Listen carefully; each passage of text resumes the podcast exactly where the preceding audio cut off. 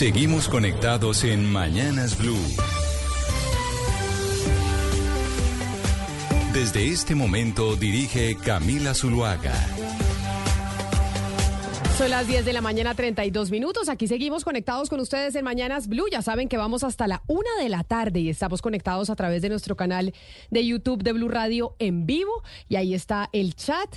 Ahí nos pueden escribir, nos pueden oír, nos pueden ver. Y también desde ya activamos nuestra línea de WhatsApp 301-764-4108. Ahí nos mandan todos eh, sus mensajes. Usted que desde hace rato, Sebastián, de hecho, antes de que fuera presidente o incluso candidato presidencial, hablaba del señor Javier Milei. ¿Escuchó el discurso que dio el presidente argentino que duró 20 minutos ayer en el Foro Económico Mundial de Davos? El completo no, pero digamos que es un poco una repetición de lo que él viene diciendo desde hace años, entonces digamos que sé todo lo que dijo y vi un pequeños clips o pedazos que la gente compartió porque bueno, fue, fue ayer el discurso más compartido, dijo una periodista de la historia de, de ese foro.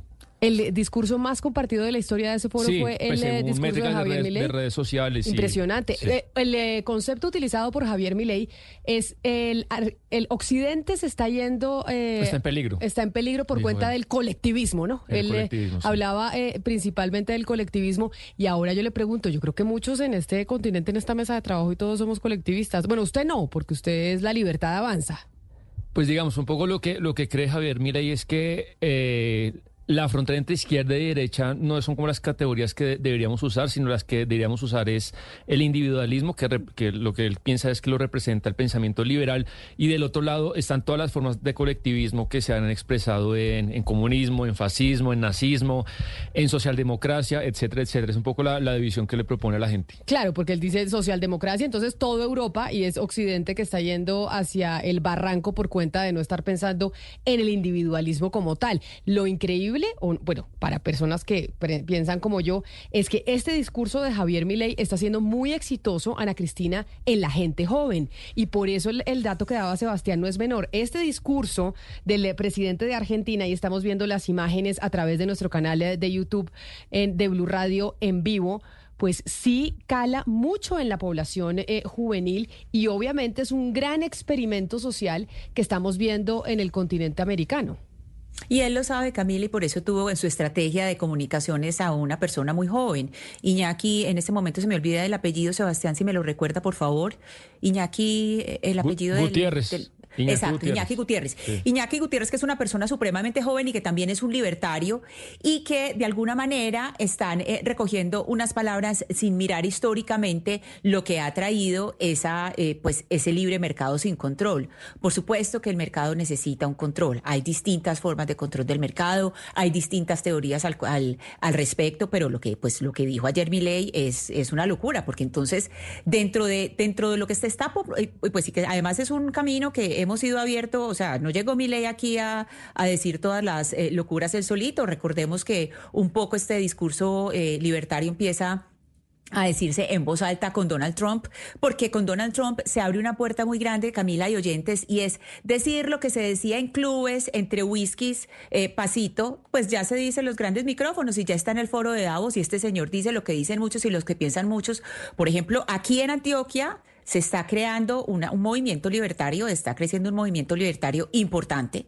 Eh, hay una serie de personas que están, por ejemplo, eh, digamos, la señora María José Bernal es una libertaria, que es eh, la directora de FENALCO Antioquia, ella es abiertamente libertaria. Entonces es una forma de pensar, pero que tiene que tener, digamos, una discusión, eso tiene que tener una discusión porque obviamente el mercado no puede ser absolutamente libre y tiene que tener sistemas de control, porque eso es lo que ha resultado el mercado sin control, ese es lo que tenemos ahora, sistemas de desigualdad de, desigualdad que en un punto llegan a ser incontrolables y la acumulación de capital, Camila. Sabe que si hay mucha gente que intenta comparar a Javier Milei con Donald Trump y esto sí es una opinión personal, Ana Cristina, yo no creo que sean comparables. El señor Milei con Donald Trump. Lo que planteaba Milei ayer en Davos ese enfrentamiento entre colectivismo e individualismo y dice que aquellos que son colectivistas, que son pues realmente Europa, las socialdemocracias, va en contra del individualismo, que es lo que él plantea, que es esta eh, lucha constante entre si usted nació discapacitado, si usted no tiene las mismas capacidades que el resto, pues de malas.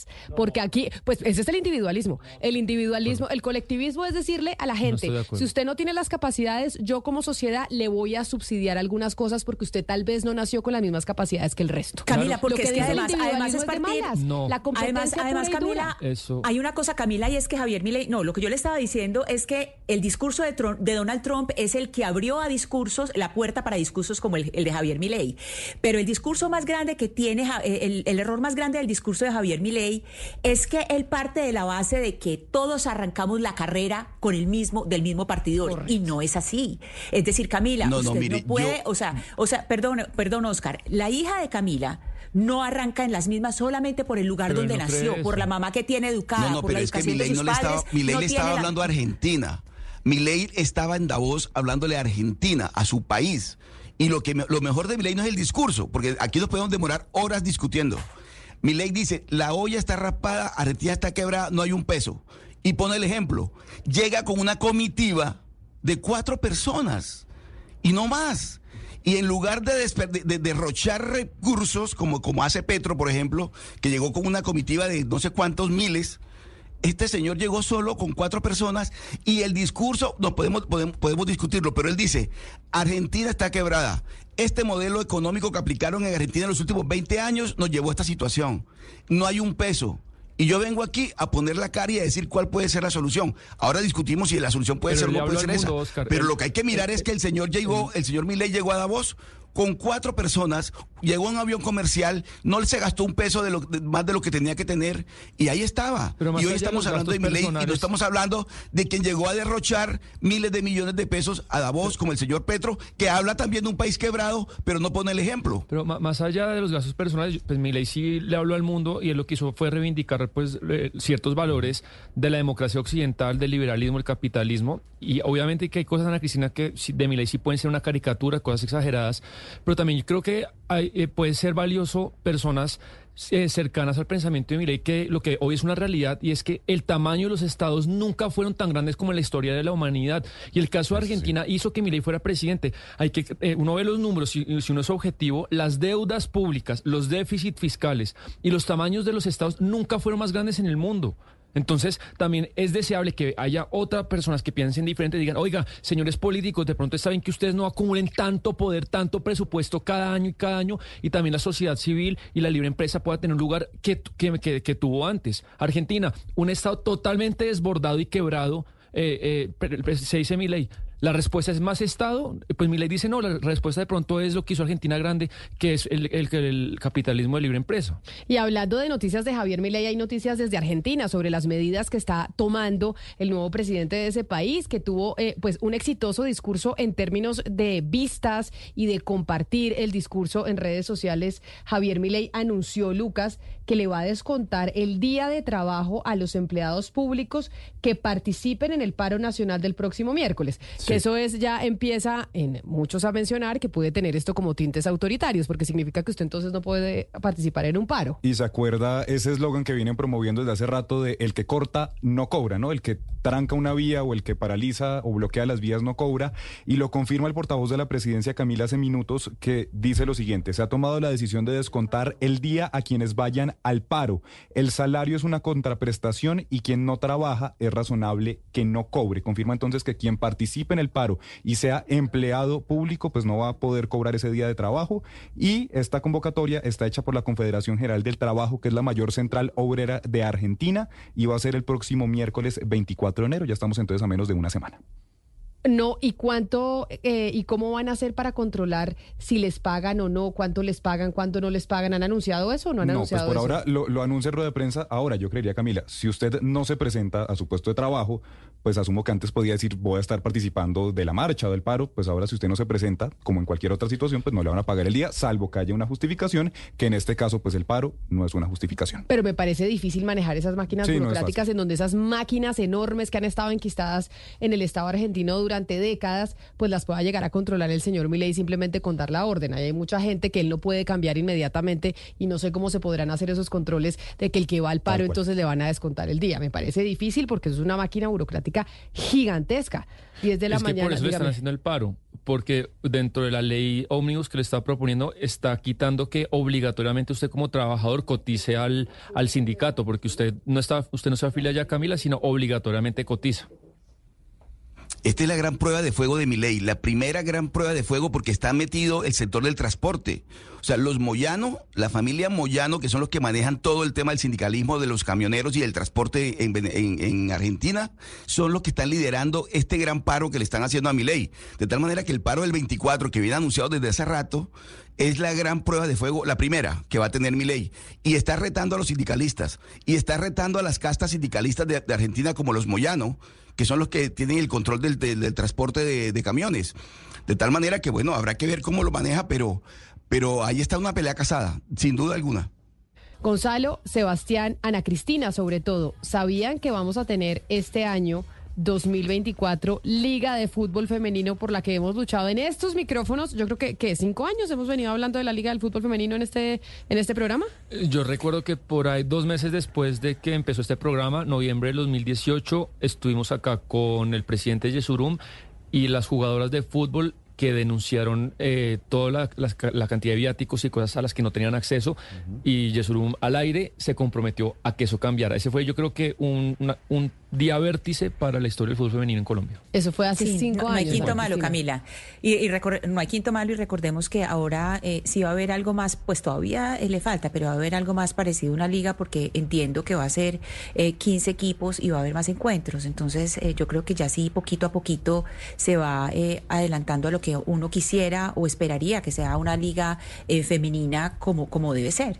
Pues, ¿cómo va a ser esta liga? Preguntémosle al eh, presidente de la DIMAYOR, al señor Fernando Jaramillo. Señor Jaramillo, bienvenido. Mil gracias por estar con nosotros hoy aquí en Mañanas Blue. Camila, muchas gracias. Buenos días a usted y a todos los oyentes. Bueno, ¿cómo va a ser esta liga femenina que, como lo mencionábamos y usted nos estaba oyendo, nosotros en este programa hemos pedido desde hace muchos años, pero además una liga femenina con todas las de la ley, no una ahí de medio pelo que como para dar contentillo. ¿Cómo va a ser esta liga y cuántos equipos van a ser parte? Camila, esto ha sido un proceso y creo que este proceso pues va mejorando cada vez, definitivamente. Empezamos con una liga de tres meses y ya vamos a una liga de siete meses. Eh, definitivamente esta liga va a tener todas las garantías para las jugadoras desde el punto de vista logístico, desde el punto de vista de competencia. Es una liga con un formato muy atractivo que cambia un poco de las ligas anteriores porque va a tener cuadrangulares. Son 15 equipos y es todos contra todos y cuadrangulares al final. Va de febrero 17 a agosto 18, donde se va a jugar la final. Y, y claro, son siete meses con un esfuerzo muy grande, porque además tenemos una cantidad de eventos deportivos que hacen complejo el tema de la liga, porque tenemos Copa de Oro ahorita que comienza en febrero en Estados Unidos, tenemos Mundial Femenino Sub-20, del cual somos anfitriones antes de agosto, ya tenemos que tener los estadios disponibles para la FIFA, eh, y tenemos, por supuesto, Olímpicos y también tenemos Copa Libertadores en octubre. Todo eso en fútbol femenino, más el fútbol masculino que también está bien activo durante todo el año. Esto quiere decir entonces que vamos a tener esta, eh, digamos, esta liga de siete meses este año por cuenta de esos encuentros, pero el próximo año entonces la liga está contemplada para que dure cuánto tiempo, porque usted dice, esta liga dura siete meses, pues porque se va a tener que suspender por Copa América, por Mundial Femenino Sub-20, bueno, por todas las cosas que están pasando en este 2024, pero esto indica entonces que la liga femenina el próximo año y normalmente cuando no tengamos tantos encuentros internacionales va a durar cuánto tiempo. No, la idea es cada vez hacer una liga un poquito más larga y, consistente, pero tenemos la Copa Libertadores en octubre, entonces siempre tenemos que sacar Colombia 1 y Colombia 2, que son dos, los, dos representantes de la Copa Libertadores femenina, eh, eh, pues antes de octubre. Entonces la idea sería comenzar en enero y terminar en septiembre. Esa es la idea que tenemos para el próximo año. Presidente de la DIMAYOR, Fernando Jaramillo, eh, hablemos un poco sobre las condiciones para las jugadoras, las condiciones salariales que van a tener, los estímulos a su desempeño y uno de los temas cruciales que es eh, si van a, si se les va a garantizar eh, y protección para entornos libres de violencias, de violencias de género. No, definitivamente eh, el tema salarial es un tema que tienen que, firmar, que fijar los clubes directamente con, los, con las jugadoras. Ese tema, pues, la mayor no interviene en absolutamente nada, pero es claro que tienen todas las condiciones desde el punto de vista laboral y desde el punto de vista legal que se tienen que cumplir estrictamente y los clubes obviamente están atentos a, a ese tema. Eh, desde el punto de vista de las condiciones logísticas van a ser igual, exactamente iguales a las condiciones que se les da a los, a los jugadores profesionales de fútbol, al fútbol masculino, es decir, eh, el transporte va a ser en avión, los, los hoteles van a ser de la mejor calidad que podamos conseguir en los sitios donde se juegue, las canchas, el arbitraje, todo eso va a estar totalmente asegurado. Eh, y, y, la idea es que cada vez la liga sea más autosostenible y podamos encontrar las condiciones financieras para cada vez brindarles condiciones financieras mejoradas, eh, obviamente, a las jugadoras. E, esta liga, no me lo han preguntado, pero desde el punto de vista del costo financiero para los clubes que van a participar es un costo relevante y desde el punto de vista de los 36 clubes también es un... Eh, eh, digamos, apoyo y una manifestación de apoyo al fútbol femenino de los 36 clubes, no solo de los que participan, porque el presupuesto de esta liga es el presupuesto de todos, viene, viene de la bolsa del fútbol masculino. Entonces, también es un apoyo importante por parte de los 36 clubes. Claro, presidente Jaramillo, ¿desde hace cuánto están pensando y están estructurando este anuncio que hicieron ayer de la Liga Femenina en el 2024? ¿Y por qué le hago esta pregunta? Porque este, este lanzamiento de la Liga Femenina se hace en el marco de una investigación que hubo noticia desde el año pasado que adelanta la Superintendencia de Industria y Comercio en contra de la DIMAYOR, en contra de la Federación Colombiana de Fútbol por una presunta cartelización en los salarios y en los empleos de las jugadoras de fútbol. Si esa investigación de la SIC no se hubiera presentado, ¿ustedes estarían anunciando también esta liga femenina para el 2024? Claro que sí, Camila.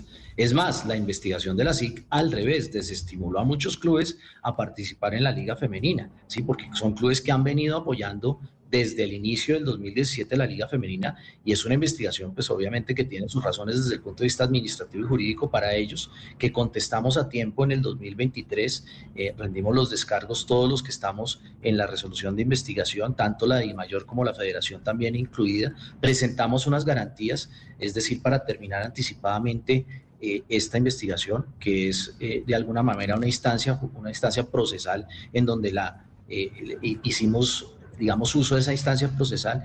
Y es muy importante resaltarlo de las garantías, porque en las garantías fueron unas garantías serias que estábamos trabajando con la administración. Usted sabe que ha habido algunos cambios en la administración de la Superintendencia de Industria y Comercio y eso, digamos, que quedó ahí. Pero estábamos a puertas de aprobar esas garantías. Ese era nuestro, eh, obviamente, nuestro ideal tener unas garantías aprobadas antes de la liga, pero a pesar de que las garantías no se han aprobado y que la investigación sigue, el compromiso es claro de los 36 clubes de, apoyar el fútbol femenino. Y también lo hubiera sido sin la investigación, Camila. Lo que pasa es que eh, eh, obviamente venimos desde el 2017 en un proceso, un proceso que eh, definitivamente es muy importante, que todas las jugadoras que han salido y nos han dado esa gloria en las, en las competencias internacionales han salido del fútbol profesional femenino. Con el proceso, con todas las eh, digamos, eh, eh, cosas que hay por mejorar, porque eso tampoco va a decir que es un proceso perfecto, pero es un proceso que solo está desde el 2017. Pero entonces, ¿en qué va esa investigación eh, de la SIC? Usted dice, no tiene nada que ver el hecho de que nosotros anunciemos esta liga femenina del 2024 con esa investigación y habríamos hecho este anuncio con o sin investigación, que realmente unos equipos se desanimaron para participar por cuenta de ese proceso en el que está esta superintendencia. ¿En qué va? ¿En qué cuánto falta? ¿Qué ha pasado con las pruebas que han presentado ustedes con ese proceso pues judicial administrativo que hay en esa entidad? Eso tiene unos términos, Camila, eh, unos términos que se han cumplido desde el punto de vista procesal. Ya hicimos los descargos cada uno de los clubes y la federación y la, y la mayor también. Ellos los están evaluando, por supuesto, que es la contestación a esa resolución de apertura de investigación. Pero además de eso, como le digo, presentamos unas garantías y esas garantías eran las que estábamos trabajando para todos los clubes investigados, para la mayor y para la federación, con la administración. Seguimos trabajando, seguimos en esa instancia de seguir y continuar trabajando esas garantías para ver si esa investigación se puede cerrar anticipadamente. Presidente, ayer estuvimos con el presidente también y dueño pues de Alianza Petrolera, que es usted estar por supuesto al tanto de la situación pues, de, que el club se traslada de ciudad porque financieramente es inviable. Se abonaron 17 personas para este año y no sé si usted está preocupado por eso, si piensa que es el caso de un club aislado o hay varios otros clubes del fútbol colombiano que, que están tragando saliva de esa manera. No, lo que pasa es que jugar al fútbol, eh, digamos, en ciertos niveles es, es, complejo desde el punto de vista financiero. Entonces son procesos que llevan algún tiempo. Por ejemplo, pues Alianza es un club de 37 años arraigado en una región, de 33 años, perdón, arraigado en una región. Si no, no digamos que la gente ve con con preocupación que se cambie así súbitamente, pero eh, el análisis que ha hecho el club es que necesita más apoyo, necesita más recursos desde el punto de vista financiero, necesita, eh, por supuesto, un sitio donde haya un compromiso para desarrollar todo un proyecto y de alguna manera pues lo ha encontrado en una región diferente del país. No quiere decir que la hinchada, eh, obviamente, de Barranca Bermeja no merezca respeto, no merezca reconocimiento, que lo tiene y, obviamente están sentidos porque el club ha decidido hacer su proyecto en otra parte. Pero, pero, presidente Jaramillo, si ya nos vamos, por ejemplo, a los grandes clubes de Colombia, eh, Nacional, Millonarios, Junior, Medellín, eh, usted sabe bien pues que lo que se gana por derechos de televisión es muy poquito y es muy poquito en comparación a Perú, a Chile, no, ni siquiera le hablo de Brasil o de Argentina. Eh, Entiendo yo que, por ejemplo, Millonarios gana 1.2 o 1.3 millones de dólares, que es casi el 20% de lo que ganan los grandes clubes de Chile. No sé si usted tiene ganas de transformar ese tema, de cambiar el modelo de derechos de televisión y que los clubes colombianos ganen por lo menos a la par de lo que ganan los equipos de Chile o de Perú. Claro, por supuesto que quisiéramos tener más ingresos, por supuesto que hemos discutido eso en el seno de los 36 clubes. Tenemos una oportunidad importante porque nuestro contrato se vence en el 2026, ya tenemos una comisión de mercadeo que está apoyando a la administración, que son varios clubes eh, de los 36 clubes miembros de la DIMAYOR, donde estamos trabajando en presentar alternativas para eh, ese contrato y para que obviamente tengamos más ingresos y obviamente aumentar el tamaño de la torta para lo que usted dice, de alguna manera se pueda considerar reconocer unos ingresos a los clubes que los han tenido y de ahí para adelante poder hablar de méritos deportivos eh, para obviamente la repartición de unos ingresos superiores. Pues presidente Jaramillo, esperamos que esta liga femenina sea todo un éxito este año y que de verdad se le dé el apoyo y la fuerza que necesita el fútbol de mujeres en el país. Repítame una cosa, el Mundial Femenino Sub-20 que entiendo se va a hacer aquí en Colombia, ¿va a ser de qué fecha a qué fecha? El Mundial Femenino Sub-20 comienza antes de agosto, los estadios los tenemos que tener 31 de agosto hasta el 22 de septiembre. 31 de agosto a 22 de septiembre, dígame. Pero, pero los estadios, la FIFA los toma antes de esa fecha. Entonces vamos a tener cuatro ciudades que no se han anunciado como sedes oficiales del Mundial, en donde vamos a tener cuatro estadios, en donde no vamos a poder contar con esos estadios más de ese tiempo que yo le estoy diciendo, o sea, antes del 31. ¿Y no, y no nos puede anunciar o dar una pista de cuáles son las ciudades que van a hacerse de ese Mundial Femenino Sub-20? No, no todavía, Camila, pero, pero son ciudades importantes y, además va a ser una fiesta bien importante y bien interesante para todo el país, ratificando el apoyo del fútbol femenino en Colombia. Bueno, pues muchas gracias, presidente Jaramillo, por atendernos hoy aquí en Mañanas Blue. Esperamos entonces atentos cómo se desarrolla esta Liga Femenina 2024. Feliz resto de día para usted. Gracias, Camila. Igual para ustedes. 10 de la mañana, 58 minutos. Es que, ojo, tenemos muchos eventos deportivos este 2024. Sí, Gonzalo, si este es un año electoral, que hemos, eh, lo hemos anunciado desde el año pasado, porque pues ya tuvimos elecciones en Taiwán, tenemos elecciones en eh, México en junio, tenemos elecciones en Estados Unidos en noviembre, hay elecciones en la India, a pesar de que pues eso no va a ser sorpresa porque Modri en Rusia. va a salir elegido también, allá tampoco hay sorpresa, digamos que esos son simplemente temas de trámite. Camila. 77, 77 y en esta parte del mundo tenemos Estados Unidos, México, República Dominicana, El Salvador, Uruguay, Panamá y Venezuela a la espera de la fecha de este último. Por eso, además de ser un año electoral, el 2024 también será un año deportivo importante. Uno, tenemos Juegos Olímpicos de París. Eso es agosto.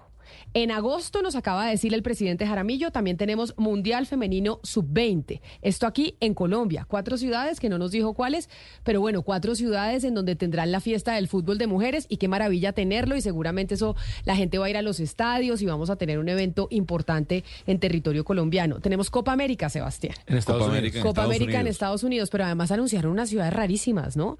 Yo estaba mirando cuáles eran las ciudades eh, de la Copa América, unas ciudades rarísimas y yo dije, ¿eso cómo va a ser esa Copa América? pero tenemos Copa América que va a ser entre junio y julio, ¿no? Mitad de junio, mitad de julio.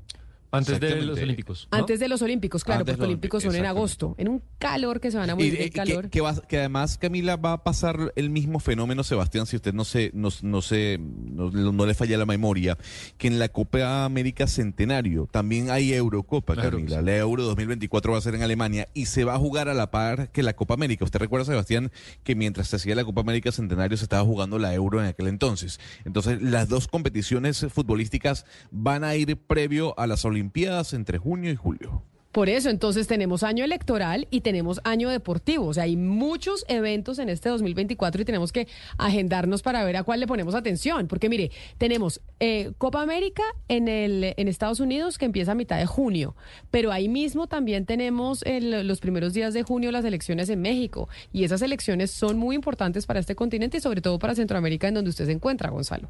Sí, señora, sin duda alguna. Yo creo que las elecciones más importantes de la región van a ser las de México por encima de cualquier otra. Incluso eh, me atrevo a decir que por encima de las de Venezuela, si es que María Corina Machado puede participar eh, a dichas eh, elecciones que todavía, como bien le menciono, no tienen fecha. Y luego de ahí, bueno, obviamente las elecciones de los Estados Unidos, pero hay que escoger, Camila. Deportivamente usted no puede comparar la Euro ni la Copa América con lo que van a ser los Olímpicos, ¿no? Es el, el magno evento deportivo de este año 2024. Sí, sí, sí. Los Juegos Olímpicos París 2024. Y usted que también le gusta la música. Y siempre es el que nos pone la música en esta mesa de trabajo, don Lucas San Pedro, le tiene noticia musical que yo no sé si usted estaba enterado, pero para los aficionados del Estéreo Picnic, no sé si vaya a ser eh, una buena. noticia, sí, que los desaliente a ir a, a este festival que se ha vuelto tan importante en la capital y en el continente. Sí, Camila está diciendo el Festival Estéreo Picnic que hay un cambio en el lineup, en los artistas que se van a presentar y uno de ellos era en cabeza de lista. Estamos escuchando, ¿reconoce usted? Páramo. ¿Qué pasó con ¿Cómo Estéreo así? Picnic? ¿Qué pasó? No se van a presentar en el Estéreo Picnic. ¿Y por qué razón? Publica un comunicado que estamos viendo también en nuestro canal de YouTube Estéreo Picnic, Camila, que dice que debido a circunstancias personales de la banda, Paramore no se va a presentar ni en el Estéreo Picnic, ni en el Lollapalooza de Brasil, ni en el Vive Latino de México. Las personas que hayan comprado la boleta individual del jueves 21 de marzo, que muy seguramente iban a ver a Paramore únicamente, o en sus planes estaba eso, podrán mantener su entrada o van a poder cambiarla por cualquiera de los otros días. En su reemplazo, Kings of Leon, ganadores de varios premios Grammy y Brit, ahora van a encabezar el festival Stereo Picnic el jueves 21 de marzo. Todo parece indicar porque es que ha habido algunos rumores, Camila, si no estoy mal Gonzalo, de que de pronto Paramore se estaba separando. Todo parece indicar que no, sino que están eh, cambiando algún tipo de contrato con su disquera Atlantic Records. Y por esto Lo que cancelan estos conciertos. Lo que se está hablando eh, y se viene rumorando ya desde el año pasado es que se habla de un- una posible separación de la agrupación. Eh, incluso la banda cuando uno puede entrar a su cuenta de Instagram borró todo el contenido, incluso borró su foto de perfil. Simplemente hay un video promocional que subieron el 10 de enero. Pero ojo, eh, es que una cosa por otra no está mal. King of Leon, que es la hermana de los hermanos Leon, es una, o fue en la década, comienzos de la década del siglo XXI, mejor dicho, eh, una de las bandas más importantes del indie. Entonces yo creo que la sustitución, check, bien, aplausos. Pero Gonzalo, es decir, a usted el hecho de que Paramore haya anunciado que no viene no significa que usted deja de ir al Estéreo Picnic. No, en lo absoluto. O sea, unas por otras, ¿no? Yo creo que lo que lo que significa King of Leon para la música alternativa también es tan importante como lo que significa Paramore para el neopunk, como le dicen algunos, o el punk pop. Así que yo creo que vale la pena el cambio. Eh, creo que la gente no se va a des- desincentivar de ir al Estéreo Picnic, porque más allá de una banda, es todo lo que rodea el festival. Además, este año se va a hacer en el eh, Simón Bolívar, como anunció el nuevo alcalde de Bogotá, Carlos Fernando Galán. Vamos a ver cómo les va. Al menos el trancón de tres horas hasta. Briseño, no, pero vamos a ver si no colapsa Bogotá. Ojalá no. La verdad, los de Páramo son muy buenos en el tema de la organización y yo tengo fe, ¿sabe? Este es un Salga experimento, muy bien. un experimento de este año, Serio Picnic en Bogotá. La gente que va a ir al festival ya no le va a tocar irse tan lejos y ya no va a hacer esos trancones. Además, siempre llueve en el Estéreo Picnic, Sí, ¿no? eso siempre. Yo, Siempre yo hay que llevar una bota machita. Y eso, primero, la señal de celular, eso allá no hay. Señal de celular no hay. Entre toda la gente y eso por allá tan lejos, allá no hay señal. Y eso, Camila, el pantano que es Lucas. terrible, uno sale con barro hasta. Lu- Lucas en tiene orejas. 20. ¿Y Mi- cuántos Mire? Lucas, yo le reconozco. Yo le 60. reconozco. yo le reconozco el optimismo a Lucas, pero, pero que no colapsa Bogotá. ¿Qué- ¿Usted qué cree? si ahora que no hay ninguna, ninguno de estos eventos grandes, masivos, Mire cómo está la ciudad y cómo se va a poner después. Ahora con esos eventos, pues por supuesto que va a colapsar. Y súmele eso a las obras del metro. No, no, usted es muy optimista, Lucas. Eh, después hablamos. No más sé, bien. no sé, ¿será que hacer el... Ahí no hay problemas de ruido con los vecinos en el Simón Bolívar, ¿no? Ahí sí ya está todo Pues es bien que es muy controlado. grande, ¿no? Es muy grande, Entonces, entonces, no afecta difícil. A personas que estén viviendo Sí, por ahí no. cerquita. Pero Ay, el no. trancón, pues no sé, pero yo, yo en serio confío en los de Páramo. Yo creo que puede salir muy bien. Esperemos que sí, porque además eso genera y vuelve a Bogotá o la ha convertido ya en un centro de entretenimiento importante. Mire que Gonzalo, sus amigos de Panamá, de Venezuela, de Perú, de México se vienen aquí a Colombia a ese festival Stereo Picnic. ¿Y por qué les hablo del ruido? Porque durante esta semana hemos venido hablando después de la denuncia que hizo una ciudadana que se llama Talía Osorio, que vive al lado o vivía al lado del restaurante Ideal en Bogotá, pero tuvo que irse porque, pues a pesar de sus quejas del ruido eh, del restaurante, el ruido continúa. De hecho, recordemos un poquito lo que dice la señora Talía y sus denuncias alrededor del tema del ruido que han generado que muchas personas alrededor del país nos llamen, nos contacten diciendo que tienen situaciones similares. Esta denuncia hoy porque acabo de estar en el jardín de mi hijo para llevarle unos pañales y el niño lloraba y lloraba que se quería devolver conmigo y yo no lo podía traer de vuelta porque esta gente ideal nos tiene invadidos de ruido en la casa y la profesora del niño le decía yo sé que tú no te puedes ir para la casa porque tú nos has contado que tienes mucho ruido en tu casa, mucho ruido que hacen los de Ideal, con sus extractores, con su terraza ilegal. Mis hijos no tienen dónde estar.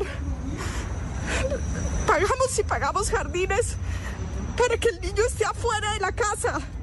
Maldita sea Ideal.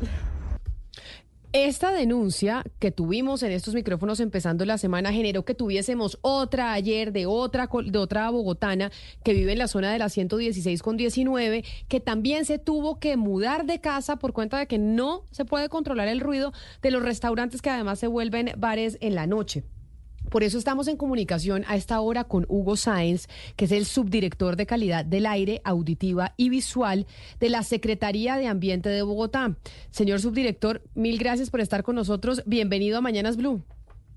Camila, mucho gusto y feliz día para todos. Nosotros cuando escuchamos la denuncia de la señora Talía y hablábamos con el alcalde local de Chapinero que le daba la razón a la denunciante diciendo que todo lo que ella decía era cierto, pero que... mm, que poco se podía hacer, que había unos vacíos ahí administrativos, que no había autoridades que pudieran de verdad cerrar el sitio o controlar el tema del ruido, empezamos a quedar pues eh, muy preocupados de que de verdad con el tema del ruido que se está volviendo casi que una pandemia, no solo en Bogotá, sino en todo el país, no haya autoridades que puedan hacer nada al respecto. ¿Por qué, subdirector? Pues Camila, lo primero es, eh, sí, toda mi solidaridad con, con Talía y con los demás ciudadanos y ciudadanas que están sufriendo el tema del ruido. La verdad es que el ruido, yo creo que es probablemente uno de los problemas más críticos que nos han visibilizado en la ciudad. Sí tenemos dificultades, diferentes dificultades, Camila. Hay unas dificultades en términos de norma, en términos de capacidades operativas de las autoridades, pero, pero sobre todo, Camila, hay un tema de comportamiento complicadísimo. Eh, no solamente el caso que cuenta la señora Talía, el otro caso que cuentan en la 116, tenemos problemas de ruido en Fontibón, en Restrepo, en Kennedy, en Suba. Eh, de hecho, Camila, hay más o menos unas 12 acciones populares interpuestas por la ciudadanía eh, por problemáticas del ruido y finalmente no se resuelve de fondo. Hay, diversas complejidades. Trabajamos ahora por tratar de sacar adelante una ley y de verdad apoyamos ese proyecto de ley porque Colombia requiere un cambio estructural en, en- en- en términos del control de ruido. Eh, eh, Este año hemos trabajado, o estos últimos cuatro años hemos trabajado muy duro en entenderlo. Yo no lo entendía, se lo digo, se- le soy sincero. Hoy día entiendo cuál es la debilidad y la problemática y tenemos una ruta de acción que habrá que implementar, que, que involucra varios sectores, pero hoy la verdad es que eh, darle al ruido un tratamiento meramente ambiental hace que la solución no sea lo suficientemente expedita como la ciudadanía lo reclama. Y me explico. Subdirector. Señora. Sí, subdirector Sáenz, dentro de estas denuncias que hemos tramitado aprendimos un término que es inmisión de ruido. Nos decía Sí. la señora Talía Osorio y que seguramente pues este es un caso particular, pero pasa en muchos lugares cuando se está al lado de lugares donde hay ruido, pero sobre todo este ruido que es eh, de vibración, eso parece que no está en la norma. ¿Usted nos quisiera confirmar eso? La inmisión de ruido, exactamente qué es, eso está normatizado, no está normatizado. Pues digamos que sí hay dos como componentes del ruido. Uno es el ruido ambiental, que es el ruido que escuchamos, digamos, eh, en términos generales cuando estamos en cualquier espacio, interno o externo. Y está generado por todas las fuentes que generan ruido. Inclusive una conversación se podría considerar como ruido ambiental. Y la principal fuente del ruido ambiental es el tráfico rodado, es decir, el ruido que hacen los vehículos por sus motores, sus pitos y la fricción que hay entre las llantas y el pavimento. Y hay otro tema que se llama eh, eh, la presión sonora o la emisión de ruido, que es específicamente lo que emite cada fuente, que es donde la norma tiene establecidos los métodos de control y vigilancia. Es decir, nosotros, aunque monitoreamos el ruido ambiental, lo que podemos controlar es la la emisión de ruido. Ahora, la emisión se trata del nivel de ruido que las personas perciben. Y hay una cosa importante, y es que termina de alguna forma el ruido, y ahí es donde son las complejidades, siendo en parte eh, un tema de percepción, en parte. ¿Y por, qué digo en parte? Porque definitivamente hay vecinos que les incomoda más que a otros la música, el perro que ladra, el vecino que pone vallenato y demás, o inclusive los mismos bares. Hay casos en edificios donde de todo la fachada del edificio se queja un vecino y los otros 29 no se quejan porque toleran en mejor forma el ruido. Pero eso tiene que tener también mucho en términos de salud y es la vulnerabilidad o, un poco la, preexistencia de, esa sensibilidad que una persona en particular puede tener al ruido. Entonces, la emisión de ruido es ese nivel de ruido que usted recibe, percibe. Existen unos niveles que establece la Organización Mundial de la Salud, pero frente a la emisión de ruido no hay una norma específica en Colombia. Es decir, lo que nosotros como las autoridades ambientales, no solo esta Secretaría, sino las de las otras ciudades, pueden controlar es la presión sonora que generan las fuentes. Es decir, vamos con un sonómetro, que es un aparato especializado que debe estar acreditado por el IDEAM, y medimos qué tanto ruido hace una fuente. Sin embargo, parte del vacío y el problema es que yo solamente puedo medir desde el espacio público. nosotros como autoridades ambientales solo podemos sancionar cuando hay una afectación al espacio público. Cuando la afectación es de, de espacio privado a espacio privado, termina siendo no competencia de las autoridades ambientales y se debería dar tratamiento como un problema de convivencia, donde entran a actuar las alcaldías y las eh, comisión, eh, comisarías de policía. Señor Sáenz, subdirector, pero mire, yo lo estoy escuchando dando usted las explicaciones y cuando las explicaciones son tan complejas de dar, pues pareciera que no hay nada que hacer, que si uno está en esta situación de ruido eh, con un vecino o que está eh, mortificado en su casa porque el ruido es insoportable, no hay autoridades a las cuales asistir, a las cuales recurrir por cuenta de que no hay una, una eh, normatividad de verdad lo suficientemente sólida para poder ayudarle al ciudadano frente a este problema. Yo, yo creo que sí hay, es decir, nosotros actuamos, mira, Camila, yo, nosotros hemos tramitado alrededor de 19 mil quejas por ruido en los últimos cuatro años. Hemos medido, medir no es fácil, medir, ir a medir, es decir, ir a medir nosotros lo hacemos, pero es súper complejo. Si llueve, yo no puedo hacer la medición porque si la mido no es válida y entonces la, el, el, concepto técnico que yo emito ya no tiene validez y no me sirve para iniciar un proceso sancionatorio, me lo tumban. Si cuando yo llego al bar me manipulan el sonido y le bajan el volumen, entonces ya la medición no tiene sentido hacerla porque ya no vas a medir el estado normal de operación del establecimiento de comercio, que es lo que usualmente pasa, que, que, terminan manipulando la fuente y, y, por eso nosotros para medir nos toca ir con policía, nos toca ir con la alcaldía local, para poder casi que tomarnos el establecimiento. Entonces, hasta yo mismo le he dicho, Camila, a mí me toca entrar a los bares, entrar casi que de incógnito, ubicar dónde está la consola de sonido y cuando decido intervenir y activo a la policía que está fuera esperando, irme yo personalmente a la consola, decirle al señor, mire, no me manipule el sonido porque usted puede incurrir una, en, un, en, un, en un delito ambiental y, mandar a quedarse un policía ahí parado para que no manipulen el sonido y poder hacer la medición. Entonces, realmente la logística de una medición es súper compleja como para que pretendamos que resuelva toda la problemática. Como tú dices, si la solución es tan técnica y tan compleja, pues no vamos a resolver el problema. Hemos, pues, ideal, hicimos una medición, logramos, hicimos cuatro visitas para poder medir ideal ¿Por qué? Porque entonces eh, resulta que eh, hay unas condiciones para la medición. Tengo que medir a 1.5 metros de la fachada en el espacio público, a una altura adecuada para que capture las fuentes. Digamos, tratar de hacerlo de la forma que realmente pueda identificar el nivel de ruido que emiten al espacio público. Yo no puedo medir el ruido que le emiten al apartamento de la señora Talía. Y entonces, a la cuarta vez logramos medir, logramos medir y efectivamente, ideal, incumple los niveles de ruido. Hicimos un concepto técnico y la dirección de control, que es otra área, ya tiene aperturado un, expediente sancionatorio para ese restaurante. Pero Camila, el tema es que el trámite sancionatorio ambiental que establece la ley 99 pues es un debido proceso, eso tiene un montón de instancias, de trámites, de, de, garantías para el regulado, que lo que hacen es que limitan que la solución sea expedita. Mientras todo eso pasa, Ideal sigue operando. Hay algo, subdirector Sáenz, eh, que es muy grave, pues eh, no solamente el trámite que usted nos está diciendo, y es que eh, cuando empiezan estos procesos hay un punto en que dicen, bueno, la primera parte es la conciliación. ¿Cierto? Tratar de conciliar con la fuente de ruido, que puede ser particular, puede ser un negocio, etcétera. Entonces, ese proceso de conciliación, usted me dirá, pero yo creo que siempre sale mal y se lo digo por experiencia propia, uno, yo creo que ese proceso de conciliación o tratar de conversar siempre sale mal. Estamos a puertas de... una ley, de que se discute una ley contra el ruido. ¿Usted cree que en esa ley contra el ruido ese proceso de conciliación debe ir ahí o ya se debe, o sea, dadas las experiencias que hay y, pues y la violencia que hay detrás de estas conversaciones de ruido, ese proceso de conciliación no debe ser un paso, sino pasar de una vez eh, al, proceso sancionatorio. Pues tú, tú tienes razón, es que la mayoría fracasan. Pero yo he vivido en persona experiencias positivas, porque a veces la solución es tan sencilla como elevar el condenado para delante del piso. Es decir, si tú aíslas el parte del piso, evita la vibración de los bajos en galerías nos pasó eso.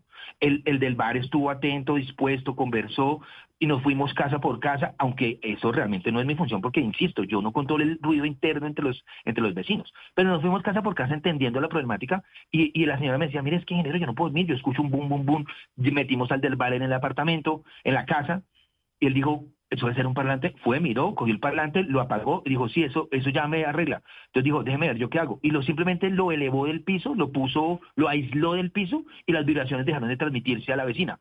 Entonces, yo creo que se puede lograr, sin embargo, como en casi todo lo que nos pasa en Bogotá, hay un tema de educación y un tema de voluntad y de, y de como de conciencia de unos con otros, tanto de los que generan el ruido como a veces de los que están o conviven cerca a esos lugares. Hay un tema de cultura que hay que trabajar. De, acuerdo, subdirector Sainz, eh, que ninguna ley, ningún párrafo, ninguna autoridad es más poderosa que, digamos, el reconocimiento cultural de la ciudadanía, de ese respeto, pero precisamente por eso usted no tiene las ganas de hacer una cruzada cultural contra el ruido.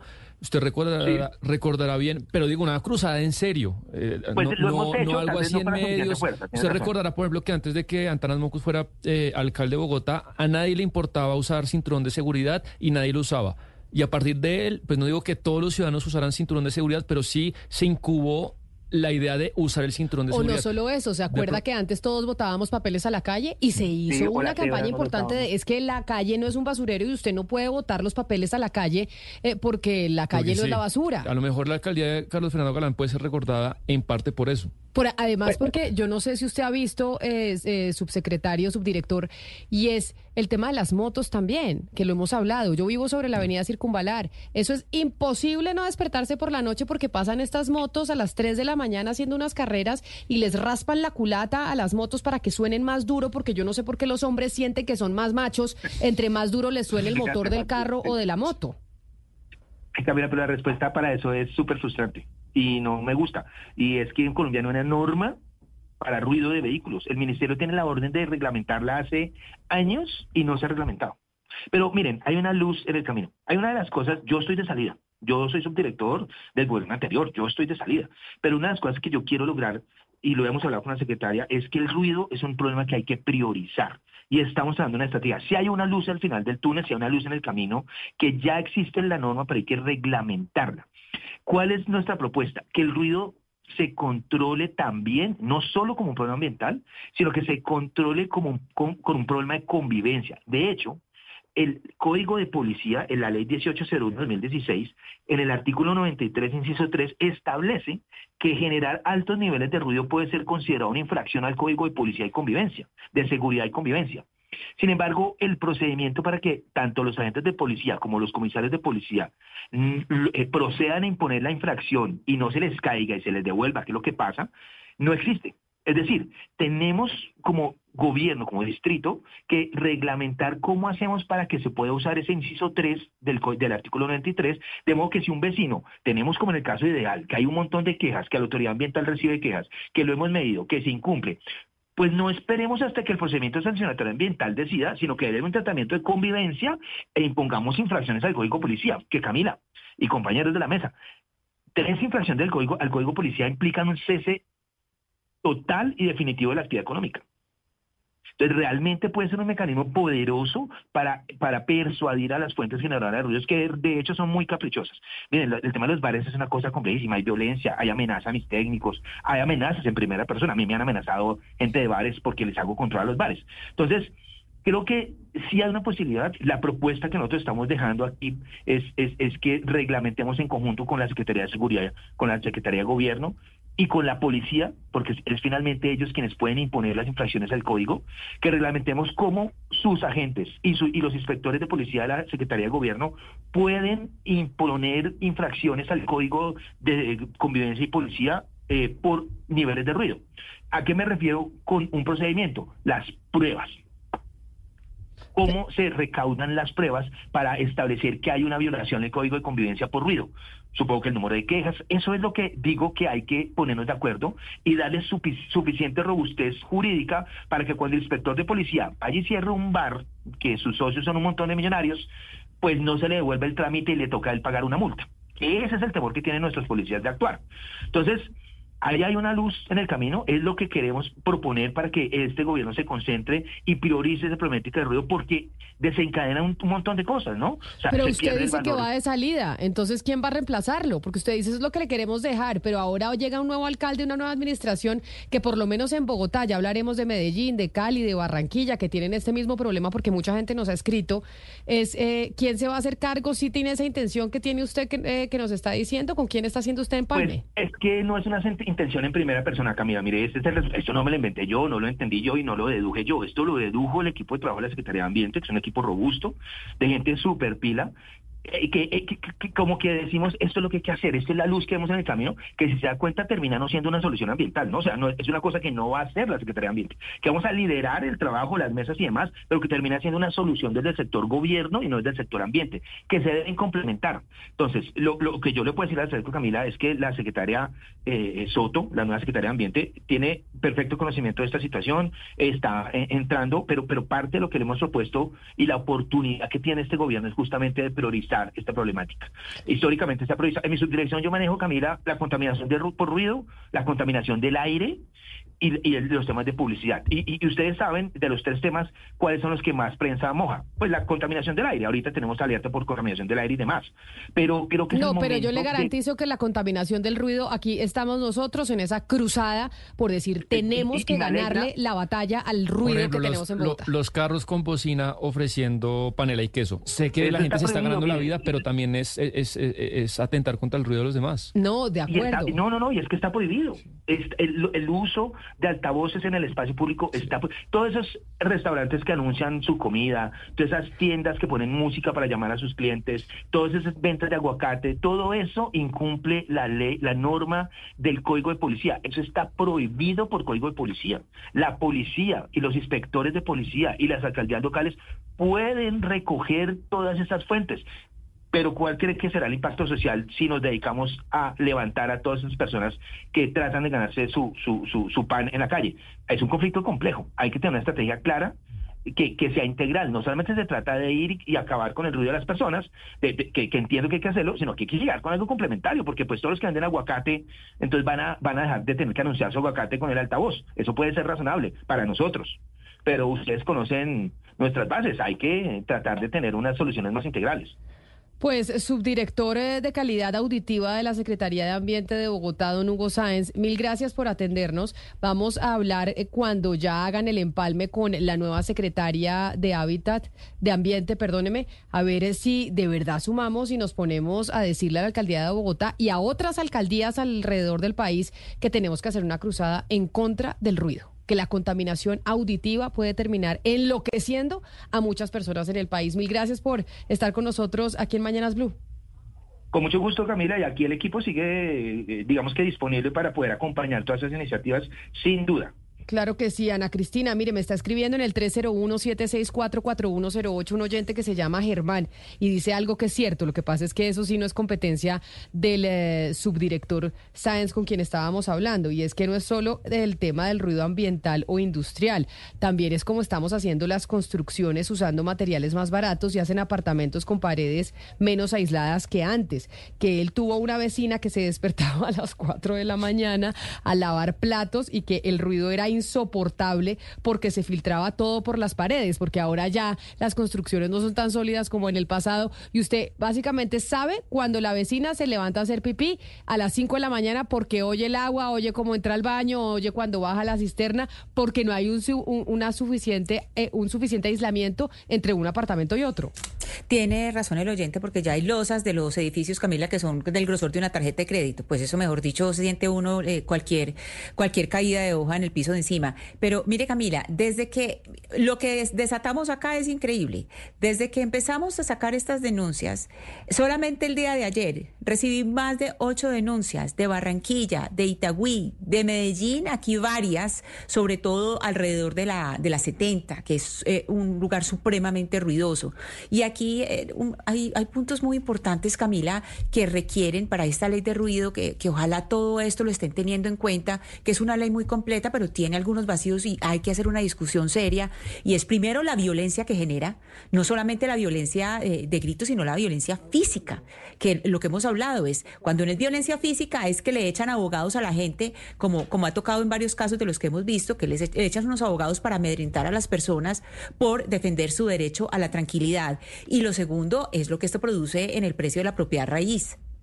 Es decir, como una casa, cuando empiezan a, salir restaurantes y restaurantes, cuando hay unos cambios abruptos en el POT o cuando empiezan a haber este tipo de, de personas ruidosas, el, o sea, se cae el precio de la propiedad raíz, es decir, completamente pueden dañar una propiedad solamente por tener personas ruidosas al lado. Otro oyente que nos escribe a nuestra línea de WhatsApp que se llama Humberto nos dice lo siguiente, que es lo que hemos sentido o lo que he sentido yo cuando oigo al alcalde local, cuando oigo también al subsecretario y dice que esto que estamos oyendo es una muestra de lo que somos. La legalidad es un entramado indescifrable que termina sacrificando el interés general. Pueden más los restaurantes refugiados en la trama leguleya que el ciudadano inerme. Y es verdad, es una normatividad y una cosa que no se puede, que ta debido proceso, que la otra, que ta, ta, ta, que los restaurantes, los bares, los gimnasios, porque me están mandando acá imágenes de un gimnasio que también despierta a las 5 de la mañana a unos vecinos, pueden más. A mí me pasó eso. Con clases de rumba. Yo, iba a tomar un apartamento que me gustaba hace unos meses y no lo tomé porque eh, las clases de zumba arrancaban a las 5 de la mañana al lado del apartamento. Y además es que tenemos un problema cultural, si es cierto, vaya y haga ruido en Suiza a las 5 de la mañana o a las 10 de la noche a ver si no se le arma un lío, no, se le arma un lío gigante. Y que no tiene que llegar la autoridad, es simplemente la vecindad y la ciudadanía diciéndole, oiga, hay una sanción social, usted no puede venir a eh, molestar la tranquilidad de todos los vecinos.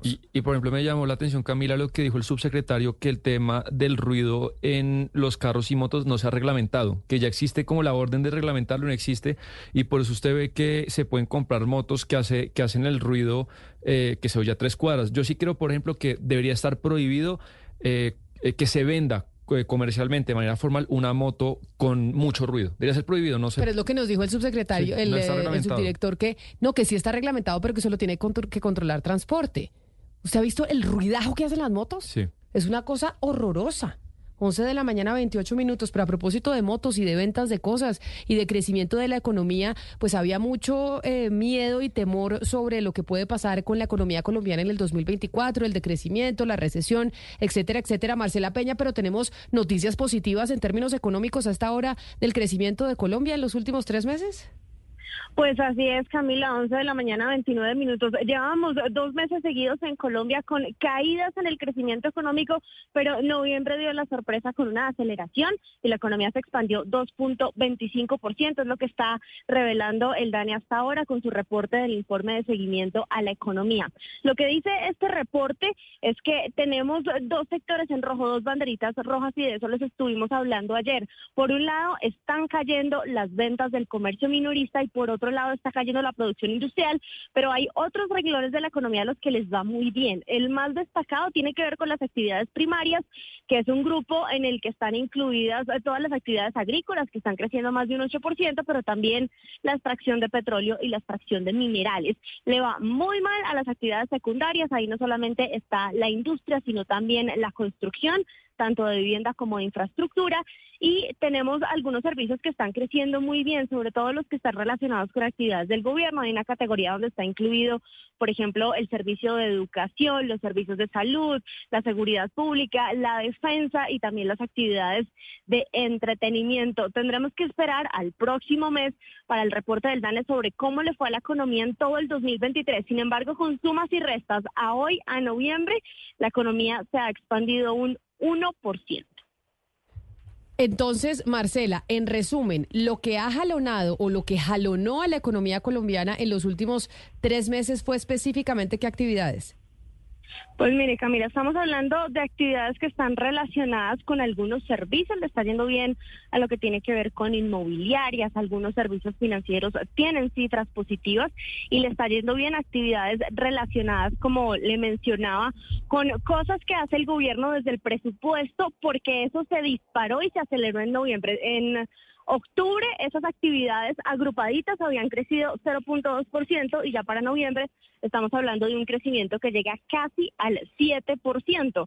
Ahí pues yo no me sorprendería si sale el gobierno a decir que es que aceleró la ejecución de su presupuesto, pero también está incluida alguna actividad privada como por ejemplo los conciertos que en los últimos meses tuvimos muchísimo cerrando el 2023. Gracias, Marcela, con las noticias económicas que nos da el DANE a esta hora, que son más positivas que negativas. Y finalmente sí hubo entonces un crecimiento de la economía colombiana en el último trimestre del 2023, 11 de la mañana, 31 minutos. Ana Cristina, estoy viendo el, el editorial del periódico El Espectador y tiene que ver con un político del Partido Liberal, ex senador de la República, pero antioqueño. Le estoy hablando de Julián Bedoya y hablan de cómo se complica el caso contra el ex senador Bedoya por cuenta, entre otras cosas, de la sanción de la Procuraduría contra el ex senador y todo el abuso de poder que ha habido alrededor del caso del señor Bedoya. Acordémonos que el señor Bedoya, Camila, pues eh, tristemente célebre por el título eh, que sacó, pues a la brava, la sacó, eh, sacó un título de abogado a la brava de la Universidad de Medellín. las personas que fueron condenadas por el juez quinto penal de Medellín a 70 meses, Yolanda Rosso Rincón, que era la ex jefe del programa de Derecho, y a 72 meses Juan Felipe Hernández, subsecretario académico. Y pues lo que salió de la, de la Procuraduría, pues es que le dicen mm, pues a este señor que efectivamente él usó su poder como, cuando era senador, su poder como senador para obtener ese título y eh, pues el fallo en primera instancia le pone una multa de 313 millones de pesos. Esto, Camila, eh, pues nos le, da a uno eh, más o menos cuenta de quién es el señor. Recordemos que es el señor, el señor de las famosas tablets que invitó a Andrés en a Andrés Carneres en Medellín y que eh, repartió tablets entre periodistas. Bueno, una, cosa impresionante. Quería ser gobernador de Antioquia, como no recibió no, no recibió el aval del Partido Liberal, después se fue por el Partido Partido Demócrata Colombiano, que es un partido afro. Hágame el favor. Entonces la gente cree que en este momento ya más o menos con esta sanción, digamos con esta eh, sanción de inhabilidad al senador Julián Bedoya Pulgarín, él va a quedar fuera de acción. Pues eso no es tan así. Y le voy a decir por qué, Camila Oyentes, porque la esposa de Julián Bedoya, que se llama María del Pilar Rodríguez, que es una comunicadora, ella fue nombrada por el gobernador de Antioquia, Andrés Julián Rendón, como directora de comunicaciones de la corporación autónoma más importante de Antioquia, que es Corantioquia. Y entonces uno diría, entonces ya no tiene derecho a tener empleo. Sí, ella tiene derecho a, tener empleo, pero es que le voy a contar. Hay investigaciones que han sacado colegas, por ejemplo, los colegas de Orágine sacaron una investigación sobre eh, esta señora eh, esposa de, Bedoya, María del Pilar Gutiérrez. En abril de 2021 sacaron una investigación, una denuncia que muestra que ella consiguió contratos por 253 millones de pesos con distintas alcaldías que eran afines a su esposo, con 22 alcaldías distintas eh, afines de su esposo. O sea, todo los negociados, toda la politiquería, pues si Julián Bedoya no está activo, pues ahí tiene a la señora para reemplazarlo. Entonces, eh, hoy es el editorial del, eh, del, espectador que efectivamente dice que cada vez se vuelve más grave el caso de Julián Bedoya, pero más allá de la gravedad es que tiene esa extensión tan normal en la política, sobre todo en la política colombiana, y es eh, ejercer ese poder a través de la esposa, que tiene un gran nombramiento en un importante cargo, cargo en Corantioquia. Pero Ana Cristina, entonces usted lo que dice es que a la esposa de Julián Bedoya le dan el cargo por ser esposa de Bedoya y no realmente por sus capacidades. Pues Camila, puede que ella tenga muchas capacidades, pero lo que le estoy diciendo es que es la esposa de Julián Bedoya y que ella eh, en años anteriores, porque hay, investigaciones, ha conseguido contratos millonarios con las alcaldías que son afines a su esposo, que su esposo es un politiquero, porque pues ya hemos visto la forma en que ejerce la política. Es decir, o sea, un señor que se, va una, el día del periodista a repartirle tablets a, las, tablets a los periodistas, pues, ¿qué podemos pensar? Entonces, eh, claro, ella puede que tenga muchas habilidades, que pues, sea una gran comunicadora, pero eh, perdóname, ya tiene una historia de politiquería y pues, o sea, Julián Bedoya no queda desactivado porque si miramos la historia de Colombia, cuando hay ese tipo de parejas son, digamos, una power couple para la, para, para la, para la politiquería. O sea que ahí, ahí sigue el ciclo de politiquería a través de ella en Corantioquia. Que, haya que es poderosísima. Que haya sanciones no significa que los tentáculos políticos y el poder de quienes los han ostentado se desaparezca. Vamos a hacer una pausa y ya regresamos eh, para hablar de lo que se está diciendo en Davos de la inteligencia artificial y cuántos o qué porcentaje de trabajos se van a ver afectados por cuenta de la inteligencia artificial que tanto defiende usted, don Gonzalo Lázaro, aquí en esta mesa de trabajo.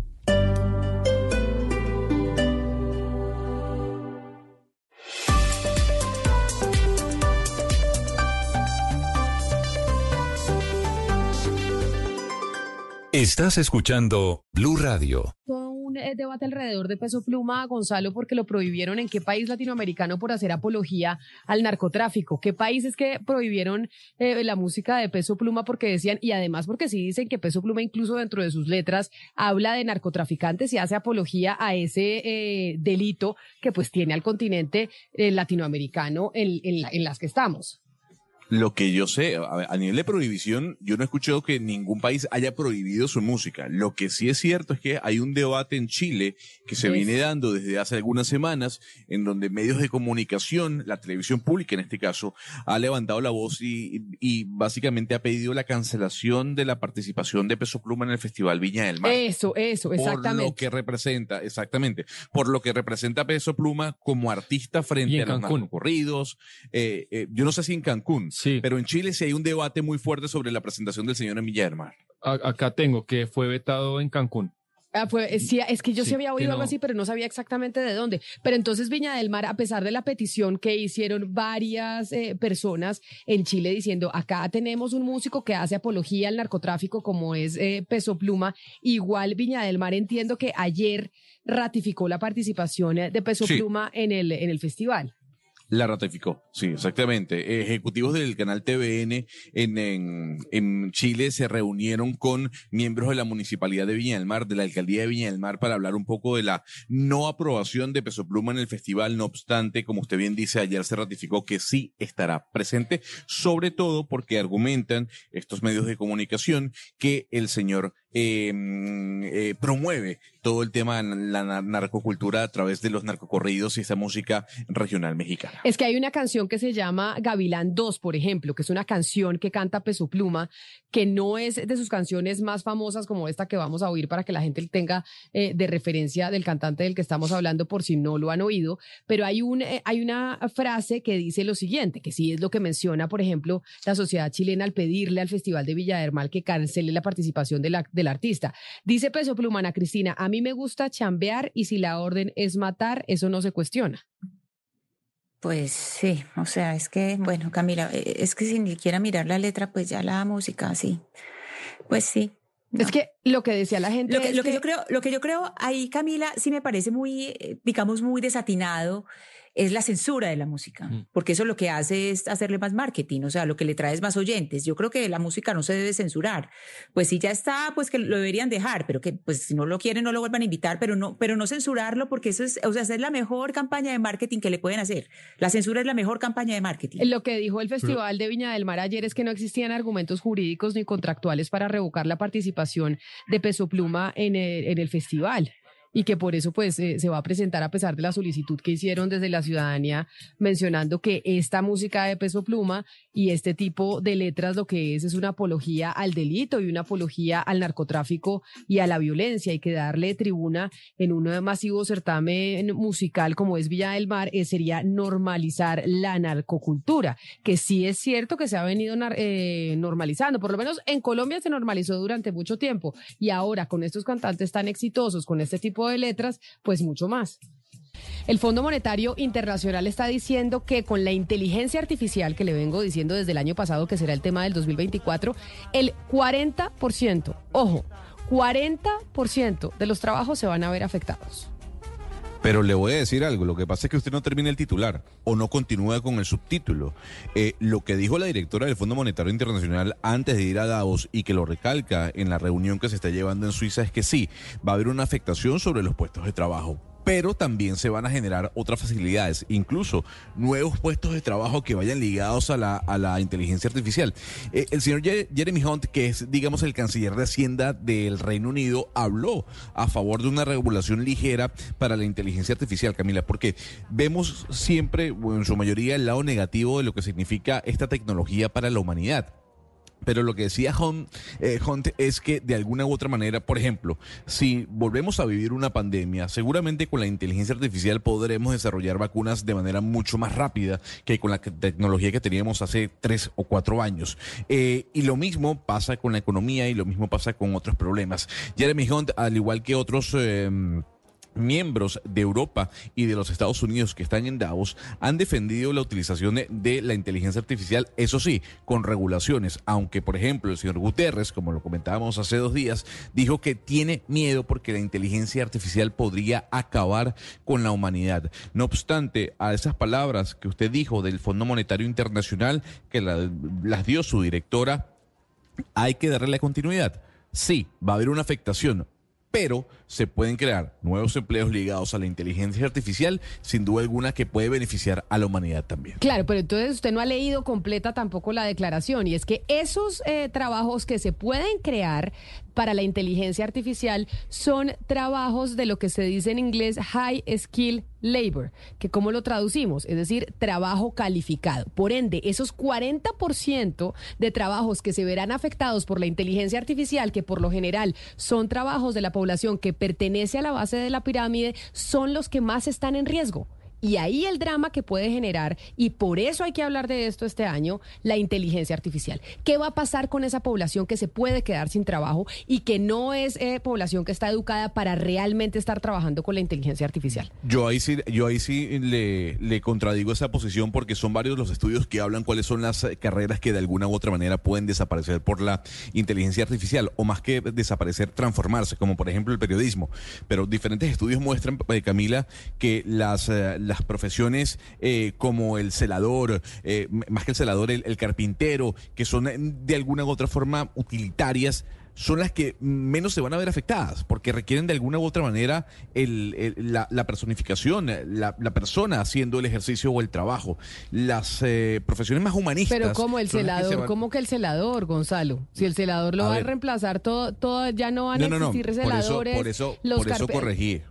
Por eso el carpintero, dije, el carpintero, el manufacturero, en este caso, la señora que teje. Usted, usted ha el- visto el cómo ya, usted ha visto cómo ya hay restaurantes en el mundo que no hay meseros sino robots. ¿Usted Sí, ha visto supuesto. cómo ya los cajeros de los supermercados en eh, países más desarrollados ya desaparecieron? Pero una maravilla. Por supuesto, una maravilla. una maravilla cuando usted cuando usted puede tiene cómo solucionar el drama social de esas personas que se han venido quedando sin trabajo. Pero- Eso pasa en cualquier revolución. Que pasó en la revolución industrial, pero ahí usted como gobernante, señor eh, Milei, que le parece una maravilla, ¿qué No. hace con ese drama social de esa gente que se queda Una maravilla trabajo? para quienes no están desempeñando ese trabajo. Pero ca- ca- para, pero- para eso es una maravilla, pero el que vive de ese trabajo, y que no tiene otra opción sino ese trabajo, pues eso no es una maravilla, por supuesto que no. Entonces desarrolle, desarrolle puestos de trabajo los, eh, que vayan...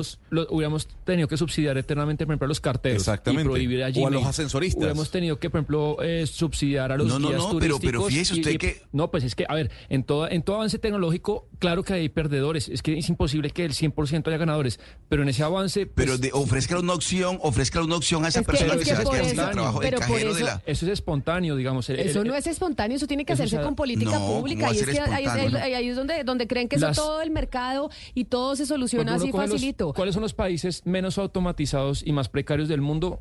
Países donde son más pobres y hay más desempleo. Uno de los países que hay más robots hoy en día como es Japón, como es Corea del Sur, como es Taiwán, son países que no tienen tasas de empleo, desempleo altas. Si fuera cierto que la automatización genera alto desempleo... ¿Y pues, cuál es el nivel de educación? Es que es que es lo que claro, tienen claro, pero, pero es que ese es el drama que va a venir porque la porque el desarrollo que usted menciona, como el de los carteros, como el DJ Mail, no se ha dado tan rápido como se genera el desarrollo de la inteligencia artificial. Es que usted no ha dimensionado la rapidez que va a tener y el desarrollo que va a tener la inteligencia artificial, que es por eso el debate que se tiene que poner los, los estados a ver ¿qué van a hacer? Nadie dice que no se desarrolle, pero ¿cómo se va a manejar la población que se va a ver afectada? Ese 40% de trabajos que se van a, ver afectados por cuenta de este pero desarrollo no es que, tecnológico. No es que el 40% va a desaparecer, sino algunos se van a ver afectados de una manera, otros se pueden transformar. Veremos, yo, es una revolución muy complicada de ver. A mí también me asusta, Camila, pero, pero yo, yo no creo que eh, la automatización de lo que hemos visto al revés trae productividad. Sebastián.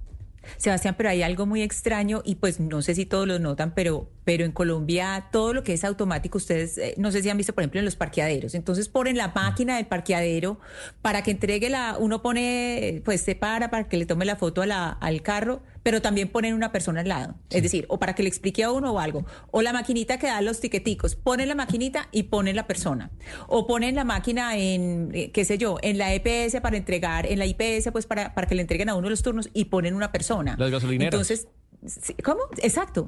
Entonces uno, eh, uno no, no, no entiende, eh, es decir, eso tiene que ser un tránsito, eso tiene que ser un tránsito y por supuesto debe estar acompañado de otro tipo de, oportunidades laborales, pero también entender aquí cómo es la automatización. Cuando hay varios cajeros, digamos, donde, donde están los cajeros de los supermercados, que son cinco, seis, siete, ocho cajeros vacíos, siempre hay por lo menos una persona por lo menos una que está a cargo cuando o la máquina se traba o hay un problema en la... Siempre tiene que haber un ser humano al lado para que esté resolviendo lo que la máquina no puede hacer o la máquina en un momento eh, dado pues no funciona. Pero es un ser humano en donde antes habían 10, ¿no, Ana Cristina? Sí, es un ser humano donde antes estaban empleando 10. Por eso nadie dice que no haya ese desarrollo tecnológico, sino que cómo va a ser acompañado, cómo se va a hacer esa transición y ahí es donde así no les guste que el Estado exista, es que si esto se deja a las empresas, piensan como Sebastián, allá verá, usted mira a ver dónde estudia, qué hace, cómo eh, se actualiza, porque es que la realidad es esta y acá pues el darwinismo puro, mejor dicho, el que sobreviva en medio eh,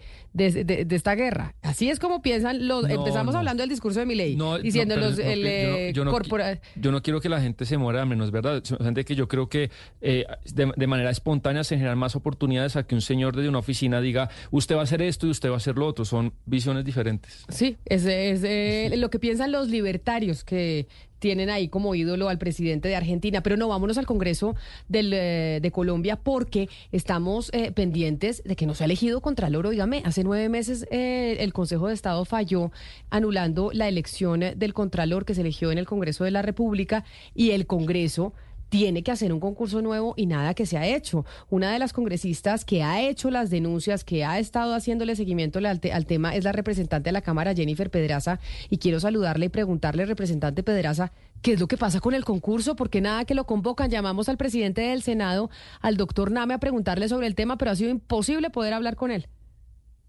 Hola Camila, buenos días, buenas tardes también eh, para las personas que nos están escuchando y para todo el panel. Bueno, lamentablemente para la gente que nos oye, pues la Contraloría no es un cargo cualquiera, sino que efectivamente es un ente de control encargado de que los recursos de nuestros impuestos no terminen desviados en otras, eh, en, bolsillos de los corruptos o en muchos otros escándalos de los que ha venido teniendo nuestro país. Así que quien esté en cabeza de la Contraloría, pues es un asunto público y por eso es que la elección de la Contraloría pues está tan reglada. Nosotros demandamos esta elección porque, se, porque fue supremamente tramposa, porque se incluyó arbitrariamente una etapa en el proceso de selección de la Contraloría que no está contemplada en la norma para inflar el puntaje de quien al final fue electo Contralor, que fue el señor Carlos Hernán Rodríguez. Hace nueve meses el Consejo de Estado eh, anuló la elección, dijo, oigan, sí, efectivamente aquí hubo una trampa, Así que le damos la orden al Congreso de la República. No fue que le dijera al Congreso si usted quiere, si usted le gusta, señor Congreso, si usted le gusta, señor presidente del Senado NAME, sino que le dio la orden de que efectivamente pues se iniciara desde cero el proceso de elección de Contralor. Si el actual Contralor Carlos Hernán Rodríguez quiere seguir siendo, pues que se presente y que de manera transparente efectivamente ocupe este cargo. Sin embargo, Camila, pues no ha habido poder humano que logre que la mesa directiva del Congreso inicie este proceso. Ya han salido dos borradores de cronograma. Nosotros hemos estado desde la Cámara de Representantes presionando que inicie este proceso de elección de Contralor, pero pues los más ¿Y por poderosos... Qué no? ¿Y por qué no, no inicia? Esa, esa es la duda que tengo que queríamos eh, resolver precisamente con el presidente del Senado, pero pues no ha sido posible una contestación por parte del doctor Name. ¿Por qué no ha sido posible que convoquen ese concurso nuevamente? Pues son varios factores. Primero, las bancadas de los partidos tradicionales, y en este caso el Partido Liberal y el Partido Conservador, han presentado hasta públicamente proposiciones para evitar que se inicie el cronograma para elegir Contralor y francamente llamando al Congreso a desacatar este fallo del Consejo de Estado. Ningún colombiano, ninguna colombiana tiene la posibilidad de pasarse por la faja un fallo de un juez y en este caso un fallo del Consejo de Estado como sí lo está haciendo el Congreso. Entonces, estos dos partidos se han movido de manera muy explícita, tanto en Senado y Cámara para evitar que cada vez que surge un borrador de resolución de que inicie el cronograma para elegir el Contralor, pues efectivamente se haga. Eso por un lado.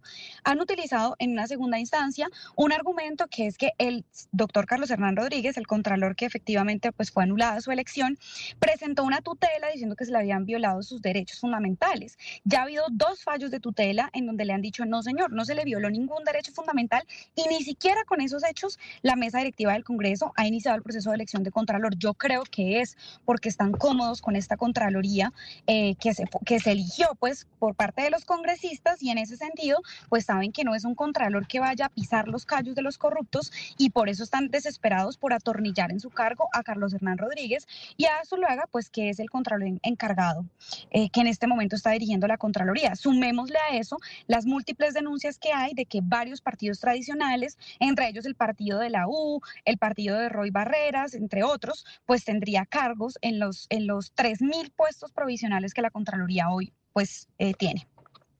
Pero dígame entonces una cosa, la razón por la cual no se ha convocado el concurso de Contralor por parte de la mesa directiva, lo que usted está diciendo, es porque ya hay acuerdos con el Contralor que habían elegido en un principio para mantener los puestos para estos partidos y así todos contentos en la fiesta y por eso desacatamos un fallo del Consejo de Estado que ordena precisamente por cuenta de las irregularidades que se haga un concurso nuevo. Pero además una Contraloría que no está persiguiendo en detalle digamos, con toda la fuerza y con todos los dientes que se requiere, que los que los alcaldes y gobernadores, que efectivamente son de esos mismos partidos, de los congresistas que están atornillando al Contralor, pues que no está con la lupa puesta detrás de que no se roben esa platica. Entonces, ellos están muy cómodos con la Contraloría de Carlos Hernán Rodríguez, tanto que se han pasado por la faja al fallo del Consejo de Estado durante nueve meses y que siempre han prometido y prometido que una tutela va a fallar a su favor, pero ya hay dos fallos en su contra y ni siquiera eso ha sido suficiente para que inicie el proceso de elección de Contralor. Pues vamos a seguir preguntándole a la mesa directiva por qué razón no han hecho esa convocatoria de Contralor General eh, de la Nación, de elección del concurso. Es que esta no es una entidad menor, pero no solo eso, sino que con el anterior Contralor, Felipe Córdoba, les aumentaron la plantilla de forma importante, que fue un regalo burocrático que le dieron en el gobierno de Iván Duque al Contralor Córdoba en su momento. ¿Sabemos cuántos cargos tiene exactamente la Contraloría a nivel nacional en estos momentos, eh, representante? Creo que tiene 8.000 en general, pero de los cuales son 3.000 provisionales. Son 3.000 provisionales, pues imagínense que estarían repartiendo a diestra y siniestra. Y efectivamente, Camila, eh, hace un, mes y medio, hace dos meses, no, ya dos meses, Hubo una reunión entre NAME, el presidente del Senado, que es el que debería iniciar el proceso de elección de Contralor, Felipe Córdoba, Efraín Cepeda, y digamos que los pesos pesados, yo digo que los supervillanos de la política colombiana, reuniéndose para ver cómo lograban pues atornillar en su cargo a Carlos Hernán Rodríguez, que es el actual Contralor. Entonces aquí se están moviendo realmente todos los poderes para evitar cumplir un fallo del Consejo de Estado y en este momento pues, no ah bueno, han, han surgido además múltiples excusas. Por ejemplo, la primera vez que se intentó hacer un cronograma para elegir un contralor fue cuando Alexander López estaba en la presidencia del Senado. Pero precisamente en ese momento hubo cambio de presidencia y dijeron, no, es que solamente se presentaron tantas universidades, nos parece que son muy poquitas, así que mejor volvamos a empezar desde cero. Y así han venido presentándose excusas para frenar el proceso que ya está vigente y volver al, al momento inicial de empezar desde cero el proceso de elección. Pues representante Jennifer Pedraza, vamos a seguir hablando con usted para lograr una respuesta por parte de la mesa directiva del Congreso de la República para que nos digan por qué razón no han iniciado ese concurso cuando hay una orden judicial. ¿Qué es lo que pasa? Es que se están atornillando ahí para tener los puestos para manejar ese 1.4 billones de pesos de presupuesto que tiene ese ente de control. Seguimos en contacto con usted y le agradezco enormemente eh, haber hablado con nosotros. Feliz resto de día para usted. Muchas gracias a ustedes, Camila, por cubrir este, esta noticia. 1.4 billones de pesos, Ana Cristina, más la plata que le van a destinar a los 100 años que cumple la Contraloría este año. Claro, lo que pasa, Camila, es que desde el acto legislativo 04 de 2019, cada año la Contraloría ha incrementado eh, su presupuesto en cerca de 250 mil millones por año. Entonces, contando lo que va creciendo, pues ya para 2024 vamos en, un, en 1.4 billones de pesos. O sea, el presupuesto que maneja la, la Contraloría es brutal.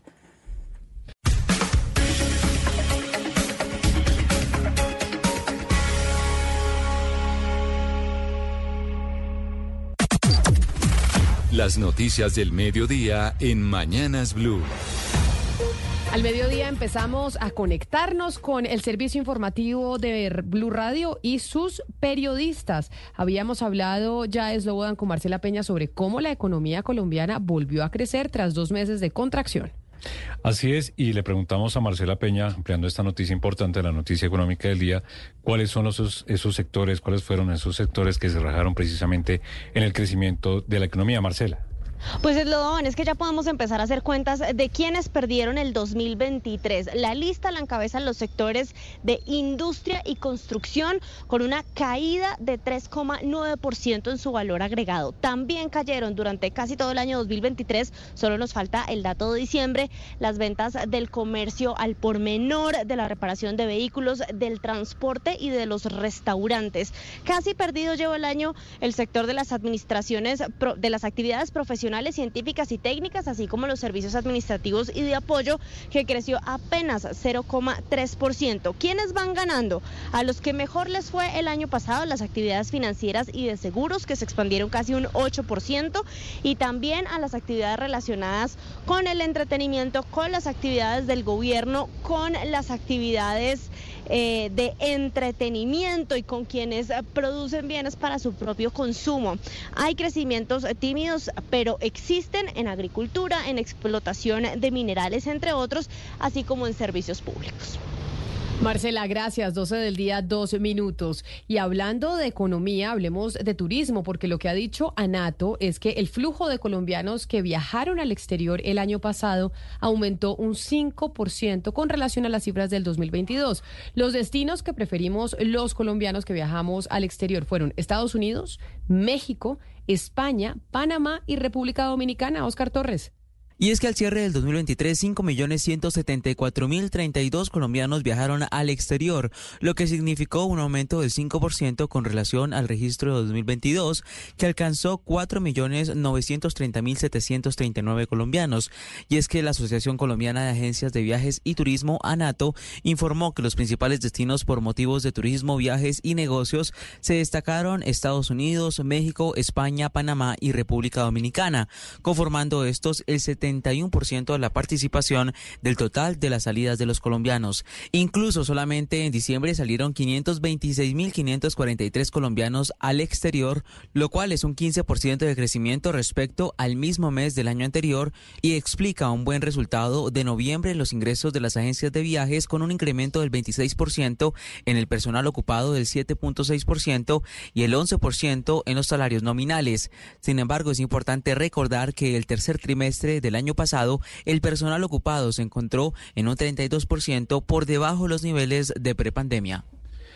12 del día, cuatro minutos y hablemos ahora de noticias políticas porque ya el Senado de la República empieza a moverse en la discusión de la reforma a la salud.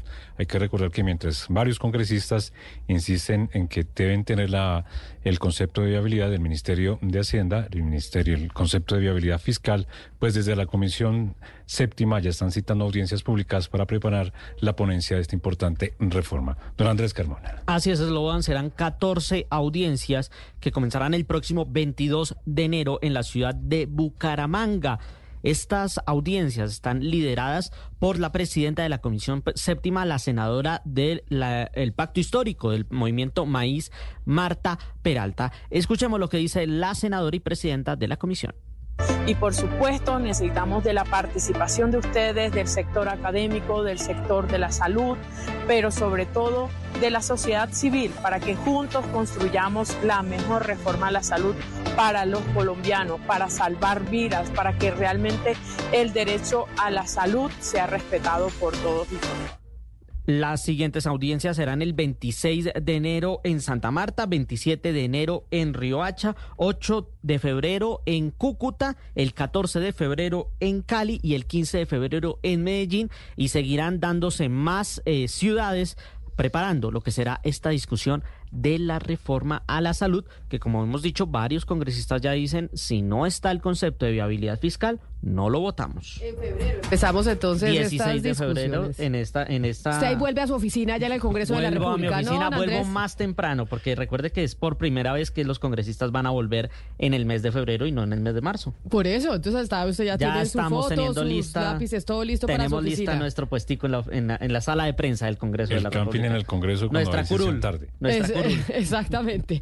Pero mire, han pasado apenas 18 días del 2024 y ya hay una alerta importante y sobre el incremento y el aumento del número de desplazados por la violencia en el país. La cifra ya llega a 3.000 personas, Juan Esteban Castañeda.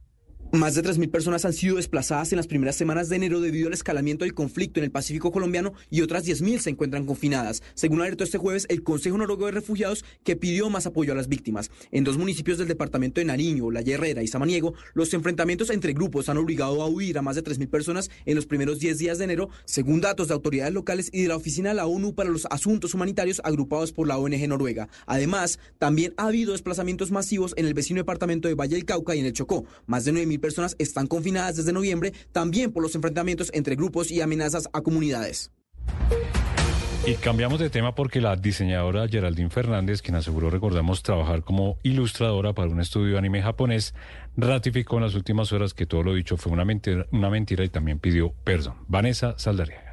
Geraldine Fernández, la diseñadora barranquillera que ganó su espacio entre titulares de prensa al asegurar que había realizado la ilustración de más de 25 mil fotogramas para la película El Niño y la Garza, admitió a través de un comunicado de prensa que todo era falso, que nunca existió su participación en esta película y que todo fue resultado de un mal ejercicio que ahora reconoce y del cual está arrepentida. Sin embargo, considera que comparte culpa con la prensa, pues no hubo un ejercicio de verificación frente a sus afirmaciones. De acuerdo con la joven, ante las afectaciones en las que se vio envuelto su buen nombre por lo ocurrido, evaluará tomar acciones legales contra algunas empresas que habrían tomado provecho de lo sucedido para usar su imagen sin su consentimiento con fines comerciales. 12 del día, 7 minutos. Y por demanda de la Defensoría del Pueblo, el Tribunal Administrativo de Antioquia ordenó a los organismos de gestión del riesgo establecer un plan de acción para proteger a las comunidades rurales en el municipio de Caucasia por la erosión del río Cauca. Héctor David Santamaría. Una reciente decisión del Tribunal Administrativo de Antioquia decidió amparar los derechos colectivos de cerca de 3.000 pobladores de la vereda La Uribe y sus inmediaciones en el municipio de Caucasia, quienes por años han estado en grave peligro por la erosión e inundaciones generadas por el río Cauca. El defensor del pueblo, Carlos Camargo, visitó la zona y afirmó que desde la entidad han sido testigos del deterioro en el territorio. Hemos acompañado a la población a través de nuestro equipo en terreno, que ha sido testigo de la gravedad de la erosión, la cual no solo borró del mapa a la vía que conduce a la vereda Puerto España, sino que avanza progresivamente hacia la llanura aluvial donde reside un número importante de familias. Desde la Defensoría también invitaron a la Administración Municipal de Caucasia para que articuladamente den lo más pronto posible cumplimiento a la orden judicial. 12, 8 minutos y ocho municipios del Valle del Cauca se encuentran en alerta por riesgo de incendios forestales. En Cali, Estefanito Toledo. Dagua, Viges, Jamundí, Cali y Yumbo son algunos de estos municipios del Valle del Cauca que hoy se encuentran en riesgo de incendios forestales. El aumento de las temperaturas y la falta de lluvias en los últimos días ha hecho que los organismos de gestión del riesgo redoblen los esfuerzos para evitar conflagraciones que afecten a los ecosistemas. Estas son las medidas que se han tomado para atender alguna emergencia. Francisco Tenorio es el secretario de gestión del riesgo del Valle del Cauca. Estamos haciendo constante monitoreo especialmente de las cuencas hídricas, cómo se ha venido afectando, pues porque van descendiendo los niveles con el ánimo de poder prever las situaciones que se puedan presentar. Al momento tenemos ocho municipios que emiten algún tipo de alerta. De manera simultánea hay otro riesgo que genera preocupación a las autoridades del departamento y es la posibilidad de deslizamientos de tierra que podrían desencadenar una tragedia en el Valle del Cauca como la que ocurrió en el departamento del Chocó. Los monitoreos continuarán para lograr atender atender y mitigar algún tipo de emergencia en el menor tiempo posible. 12 del día, 10 minutos. Y en el norte del Cauca, las autoridades lograron capturar en las últimas horas a un líder de una peligrosa banda delincuencial que operaba principalmente en el municipio de Puerto Tejada. La información la tiene John Jairo Estudillo.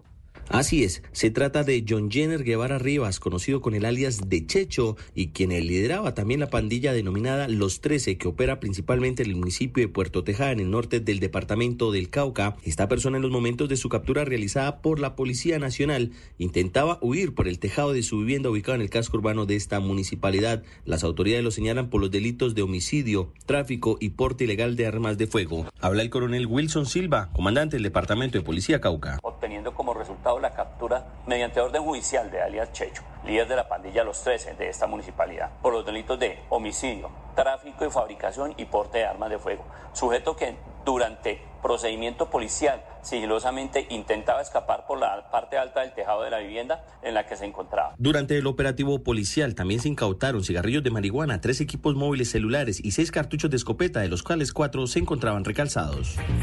Y vamos ahora al departamento de La Guajira, una noticia terrible. El cuerpo de una niña recién nacida fue hallada desmembrado en el municipio de Barrancas, como decimos, en La Guajira. Joner Alvarado.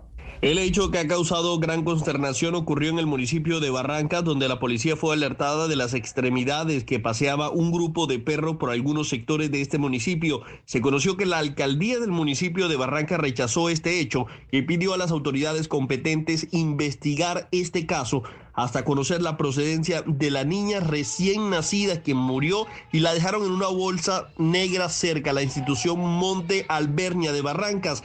Por ahora se conoció que un grupo de la SIGIN de la policía recoge algunos testimonios de las viviendas cercanas al macabro hallazgo para dar con los responsables. 12 del día, 11 minutos y hasta ahora el presidente de la República, Gustavo Petro, se pronuncia a través de Twitter sobre las cifras de crecimiento de la economía colombiana que volvió a crecer tras dos meses de contracción y avanza en un 2.25% según las cifras del DANE. Dice el presidente de la República que de verificarse en las cifras del PIB de estas cifras tendríamos un éxito excepcional en estas épocas de estancamiento económico mundial y dice las cifras del DANE indican que por fin desde el COVID el país encontró en una senda de crecimiento económico sostenido presidente escribe éxito con Z. Camila, pues obviamente ya. Eso es del afán, seguramente del afán. Pero lo que pasa es que, pues sí, deberían ayudarle a verificar pues eh, la ortografía y demás. Porque eso se está trinando ahí rápido y entonces no, no controla los errores. Pues es la reacción del presidente a estas cifras divulgadas por el DANE. La noticia internacional. En el mundo, varios representantes de la Organización de las Naciones Unidas, entre ellos UNICEF, afirmaron que la situación en la franja de Gaza, donde continúan los ataques de Israel después de 105 días, es de necesidad extrema, catastrófica y al borde del colapso para la población eh, civil con casi 2 millones de desplazados, escasez de alimentos y niños enfermos. Y es que el Ministerio de Sanidad Gazatí, que es controlado por el grupo terrorista Hamas, ha elevado a 24.620 los muertos en la franja de Gaza desde su ofensiva el 7 de octubre. Solo en las últimas 24 horas han muerto 172 palestinos. Pero la espiral de violencia en todo Oriente Medio parece extenderse y en fronteras muy peligrosas, sobre todo al norte, mientras que Israel sigue intercambiando fuego con Hezbollah en el Líbano, Pakistán atacó durante la madrugada varios objetivos supuestamente vinculados a la insurgencia Balashi en territorio iraní, dos días después de que Teherán lanzara misiles y drones contra bases de una organización islamista en territorio pakistaní. Y más al sur, Estados Unidos lanzó una nueva oleada de ataques contra zonas en Yemen, controladas por los rebeldes hutíes que son afines a Irán. La noticia deportiva. La noticia deportiva llega desde el continente africano y es que se continúa disputando la segunda fecha de la fase de grupos de la Copa Africana de Naciones que se disputa en Costa de Marfil. A esta hora los locales Costa de Marfil empatan a cero contra Nigeria al minuto 15. Un triunfo de los locales los clasifican directamente a la próxima ronda anticipadamente.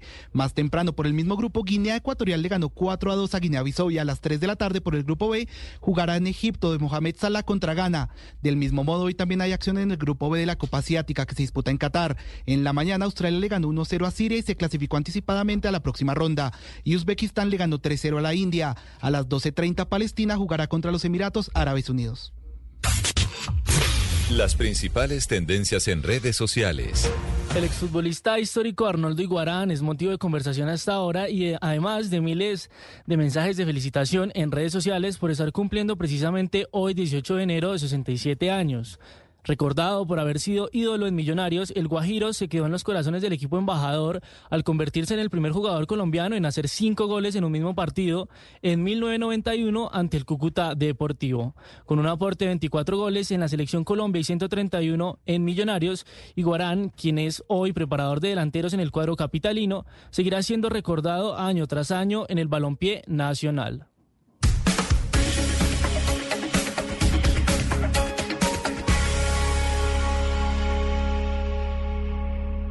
Llega el mediodía. Y en Mañanas Blue continúa el análisis y el debate. Dirige Camila Zuluaga. 12 del día, 15 minutos. Les damos la bienvenida a quienes siguen conectados con nosotros aquí en Mañanas Blue, en la edición central, quienes estaban en sus noticieros locales en Medellín, en Cali, en Barranquilla, en Bucaramanga. Seguimos con ustedes a través de nuestro canal de YouTube de Blue Radio en vivo y también en nuestra línea de WhatsApp 301-764-4108. Una de las noticias importantes para la gastronomía colombiana es que la lechona salió elegida como el mejor plato de carne y mejor plato de cerdo, de cerdo en el mundo según Taste Atlas, Lucas. Yo Sí, no he señora. probado nunca la lechona, pero No le sí, puedo creer. no, nunca jamás. Pero sí considero que es una de las delicateces y además de los platos más difíciles de preparar la gastronomía colombiana. Sí, y además eso, Camila, rinde, ese es el plato estrella para llevar una fiesta, para llevar una reunión de trabajo, porque eso de, un, de una lechona salen como 100 o 150 platos, y de hecho solo destaca aquí Taste Atlas, queda elegido entonces como el mejor plato de cerdo, aquí ya había estado en el top 3 hace unos meses. En el quinto lugar le leo, están gringas, que es un plato de México como unos tacos con carne de cerdo, el pernil de Puerto Rico, las carnitas de Michoacán en México, el segundo es el Dongpo Pork de China y el primero la lechona tolimense. Dice aquí que el lugar más icónico para comerse una lechona es el restaurante Boquerón en Ibagué. Ah, no Eso por el lado del cerdo. Y cuando ya entra a competir con todas las carnes y también gana, está en el quinto lugar el shashlik de Rusia, perdonará mi ruso, la picaña de Brasil, el asado de Argentina, en el segundo lugar el pollo frito coreano y en el primer lugar la lechona tolimense. Que viva la lechona tolimense Ana Cristina, el mejor plato de carne del mundo. Así Sebastián se enfurezca y le parezca que nuestra gastronomía no es de concurso internacional. Eh, bueno, lo que yo ya les he comentado antes, Camila, pues que lechona sí hay en otras partes del mundo. Yo he visto dónde venden lechona en Gran Bretaña, pero tengo una pregunta. No me van a matar, por favor, no me van a matar por esta Quiero pregunta. saber cuál es. Sí, la pre- no, la pregunta es, ¿es cierto que la lechona que lleva arroz es una mala lechona, que es una herejía echarle al arroz a la lechona? Verídico. Sí, porque la tolimense no lleva arroz. Y eso que yo no como lechona, pero sí sé que no lleva arroz. Y lo peor de todo es que la que a mí me No, no. gusta Es la que tiene arroz. pero yo sé No, que un no es que- tolimense me mata y de hecho Taste Atlas, O sea, es un Camila, hereje, Es que es una lechona, una lechona no lleva arroz. Una lechona no lleva arroz. Eso es un sacrilegio. Eso se puede, no se puede hablar. Lleva una arepa fría. Una lechona, que es garbanzo, lleva todo menos arroz. Menos arroz. Nunca he entendido por qué le ponen esas arepas frías tan feas. O sea, ¿por qué ese es el acompañamiento de la leche? Una arepa fría que no, que es espantosa, que si, la, que no sabe a nada. que si la doraran y le echara uno mantequilla y quesito, queda delicioso. Pero uno se come la arepa, la ¿o no? Uno se come la arepa. Que es prima la arepa paisa. Se come la lechona con No, la pero la arepa. paisa Lo que rica, pasa, Camila, es que donde venden lechona no venden esas arepitas calientes. ¿Por qué? Porque están despachando 500. O sea, cuando usted llega por la suya, están despachando otras 20 o 25. Entonces, Sí, mientras sí, van sí, despachando, pues no están calientes. Ese es el único, pero menos ese es es el único problema, que no estén. Pero yo eh, a veces pensaba que si será que esa arepa fría un poco ah, eh, cortaba la grasa de la lechona y tenía, no, no, y te- tenía algún Ay, tipo de maridaje De pronto sí. con, el- con- Sí, con la sí, sí. lechona y Pues por eso es arepa De fría. pronto O sea, sí. ponga la no, calientica. arepa fría no puede tener maridaje con nada en el mundo. Se lo No, digo no. por qué, porque como yo no como lechona, cuando acompaño a la gente a comer lechona, digo, bueno, yo me como la arepa. Pero es que ni la arepa se puede las comer, arepas frías. Porque eso es horroroso. E insípido, absolutamente. Sí, horrible. Pero eso- uno se come la lechona con la arepa. O sea, así como sea fría, insípida y todo, uno se come la lechona con la arepa. Por eso le preguntaba que si era el maridaje de la lechona, el plato de carne más, eh, el mejor plato de carne del El mundo. mejor carne, plato de carne del mundo y el mejor plato de cerdo del mundo también. Sí, señor. O sea, tenemos la ciudad más trancada, Bogotá. Tenemos el mejor plato del mundo, la lechona. ¿Qué otro ranking hemos salido recientemente? Estamos también en los mejores panes. Está el pan de uno. Camila también por Taste Atlas. Uy, delicioso el pan de uno, es espectacular.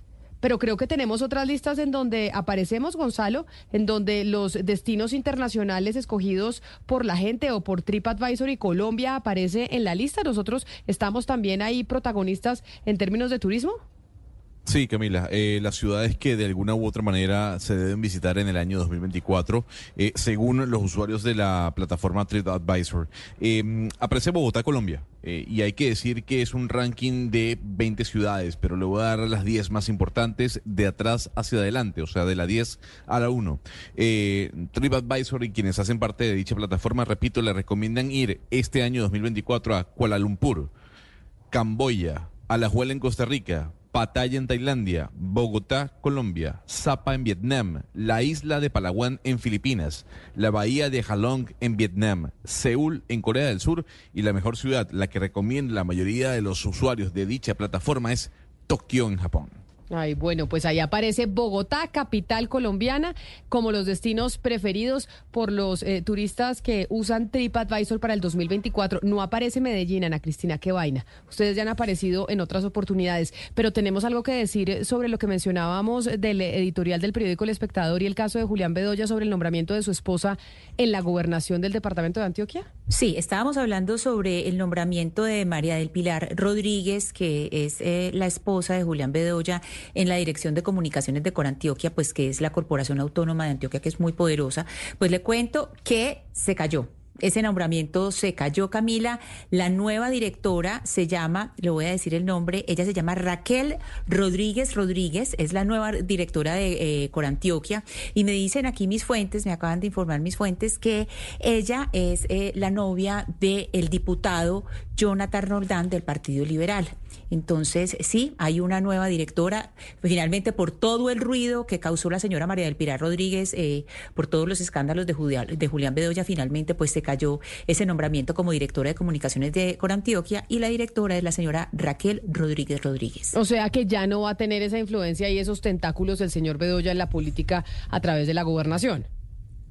Pues por ahora no, por ahora a través de su esposa no, ese nombramiento se cayó y como le digo, la eh, pues esta comunicadora es eh, la persona que llega eh, a la corporación. En el 301-764-4108 nos está escribiendo Juan Carlos Bermúdez, Oscar, y nos dice efectivamente que la arepa de la lechona se llama insulso y lo que hace es cortar el sabor grasoso y salado del plato y que es clave ese acompañamiento. O sea, la arepa en la lechona no es gratis y tiene que ser fría y desabrida para que le ayude a cortar eh, la grasa que se Y está por eso se llama insulso. por eso se llama insulso. Pero es que además de verdad, uno se come la lechona con la arepa, o sea, con, así como sea, fría y todo lo demás, así de insulsa, pero, pero cumple esa función. Y, y no, pues sí, yo estoy de acuerdo con Camila que eso es lo más insípido del mundo, pero, pero contribuye a darle, a mejorar la, la, la lechona. Acá me están diciendo dentro del equipo de producción que el insulso es otra cosa, que el insulso es otro producto que le dan a usted con la lechona que ayuda a cortar la grasa. Aquí, mejor dicho, tenemos una cantidad de expertos en lechona y porque sí, es el plato. No, pero, pero, pero ¿cuál es el otro, cuál es el otro acompañante de la lechona? No, la lechona va la lechona, el, la arepita blanca Y esa la y piel, eh, Oscar, que eso es delicioso. Bueno, cuerito. pero eso hace parte, claro, tostadita hace parte de la lechona. Pero ¿cuál es el otro ingrediente? O sea, sé. cuando uno invita ¿Qué? entonces a extranjeros aquí a Colombia, lo mejor es hacer una lechona en su casa y eso queda uno como un Además rey. eso le rinde, eso le pueden rinde. comer, Uf. desayunar, comer por toda la semana. Eso es un gran plato. Claro, ¿cuántos platos salen de lechona por un marrano? Pues dice aquí Taste Atlas porque así venden el plato que puede producir hasta 100 porciones, O sea, un matrimonio. básicamente. Un, un matrimonio Sí, usted puede dar, oiga, no es mala idea, ¿sabe? No. Hacer un matrimonio y dar lechona en el matrimonio, le juro que la gente queda feliz. Delicioso. Yo quedaría feliz. Usted- Claro, claro, le, aseguro que mucho- en vez de dar, es- o ese puede ser, eh, Sebastián, el plato que dan en la madrugada. Normalmente se está dando caldo para, el, para el guayabo y demás. Si usted da lechona a las 4 de la mañana en el matrimonio con los 100 borrachos que le queden, le aseguro que la lechona Pero le Camila, ayuda a que no les dé tanto guayabo. Camila, yo creo que necesitamos un consejo médico antes de eso, de eso que usted está diciendo. ¿Cómo se le ocurre una, una lechona a las 4 de la mañana y todo el mundo borracho? Pero es, la O sea, gente no sé. necesita comer No, grasa de comida sí, está o sea, en la madrugada de comida borracha. sí. No, de comida sí yo entiendo que, que de- den una lechona, pero pues a las 4 de la mañana, Camila, ya estamos dando un tipo de recomendaciones que sí pueden tener un impacto nocivo para la salud. O sea, Aquí planeando fiestas, eh, festejos, bautizos y matrimonios, esa puede ser buen- una, una buena idea. Dar lechona queda- y además si tiene gente que viene de afuera, queda Sí. divinamente. ¿Y usted ha probado la tamalona? No, eso que es un tamal. Imagine una innovación culinaria colombiana que es una lechona con un tamal encima. Uy, no. Eso sí. Mire, pues, mire Ana Cristina, en mis épocas juveniles en Bogotá terminábamos a las 4 de la mañana ahí en la 57 en el cañón del Chicamocha comiendo todo lo que había allí, o sea, eso eh, eh, lo, lo que lo que se atravesara. La gente madruga. a esa allá en, hora con allá en Barranquilla, Oscar, ustedes que son los reyes de esa comida grasosa en la madrugada, hay unos sitios en donde después de la rumba se van a comer esa mazorca desgranada llena de salsas, que todas esas salsas tienen más grasa que la lechona. Deliciosas. El perro Sí. caliente, eh, ¿qué más? Hamburguesa llena de salsas. Toda esa grasa. Chuzo Cristina, desgranado. Es eh, para cortarle, cortar el trago y eso es igual de grasoso que la lechona. O incluso más. Y está, viven llenos, y viven llenos. Los chuzos esos re- de- re- eh, desgranados con todo y con todas estas salsas, Camila, viven llenos todo el tiempo. no, los maicitos. Y el no, arroz los de maicitos payaso, sí, una cosa es- deliciosa. ¿Qué es el arroz del payaso? ¿Cómo así? ¿Qué es eso? Pues debe ser un arroz, arroz de- sorpresa que tiene todo, o sea, tiene un salchicha, arroz que, tiene que- todo. no que es y es colorado o sea tiene salsa y uno cuando se lo come la boca le queda le queda roja y entonces dice que es el arroz de payaso el arroz que lo venden en las calles Qué horror. Esa mazorca desgranada que le parece deliciosa, Ana Cristina, eso es mazorca, papa frita, queso rallado, Mayonesa. mayonesa, salsa de tomate, mostaza, toda la grasa que usted se quiera meter, todo lo que nos dice la Organización Mundial de la Salud, que por favor. Y las no cositas que van sobrando del día. Camila, y las cositas que van sobrando del día, porque entonces van sobrando papitas y todo eso, y todo eso se va mezclando, porque a veces eh, este tipo de comidas también es una versión de la empanada, que usted sabe que muchas veces la empanada es con lo que va sobrando de otras cositas. Eh, entonces, a esa mazor- a lo que le llaman, eh, pues, o el maicitos o, o- o la mazorca, que también es con, con el queso, con el pedacito de queso que no se usan los perritos calientes, con, cierto, Eh, los negocios con lo que va sobrando de las cositas es con lo que se hace eh, ese maíz, que no quiere decir que ya están usados, sino que sobra un pedacito chiquito de queso o un poquitico de... de Aquí de cuando yo era más chiquita había Uy, un ¿qué es sitio muy famoso de un costeño, Oscar, que se llamaba Harvey, quedaba en la 116 y donde Harvey te vendía la mazorca desgranada más famosa de Bogotá. Yo no sé si Harvey era de Barranquilla de acuerdo. o de dónde era Harvey. Sí, sí, sí, sí. Sí, sí, sí, sí. Allá vivíamos. No, pero yo recuerdo que yo fui allá. Porque, porque es deliciosa esa mazorca de allí.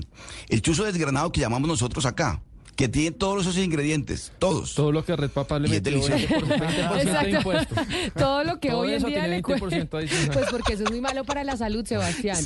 Yo no sé si la lechona tenga sello, seguro sí. No porque la lechona también es alta en sodio, alta en grasas saturadas, alta Pero en una no, cantidad de no, cosas. No, no, le metieron sin 20% de impuestos. 12 del día, 27 minutos. Ahora poniéndonos serios, ayer estábamos hablando de la importancia de, de entender lo que está pasando en el conflicto del Mar Rojo. Gonzalo, y usted dijo que nos iba a explicar específicamente esto que están anunciando que puede generar un aumento mayor de precios, además de lo de los sellos, Sebastián, por cuenta de lo que puede pasar con el eh, comercio internacional. ¿Cómo lo entendemos? ¿Qué es lo que está pasando en Medio Oriente que además se desata, entre otras cosas, por cuenta de los ataques de Israel a la franja de Gaza en contestación a los ataques terroristas de Hamas a su población.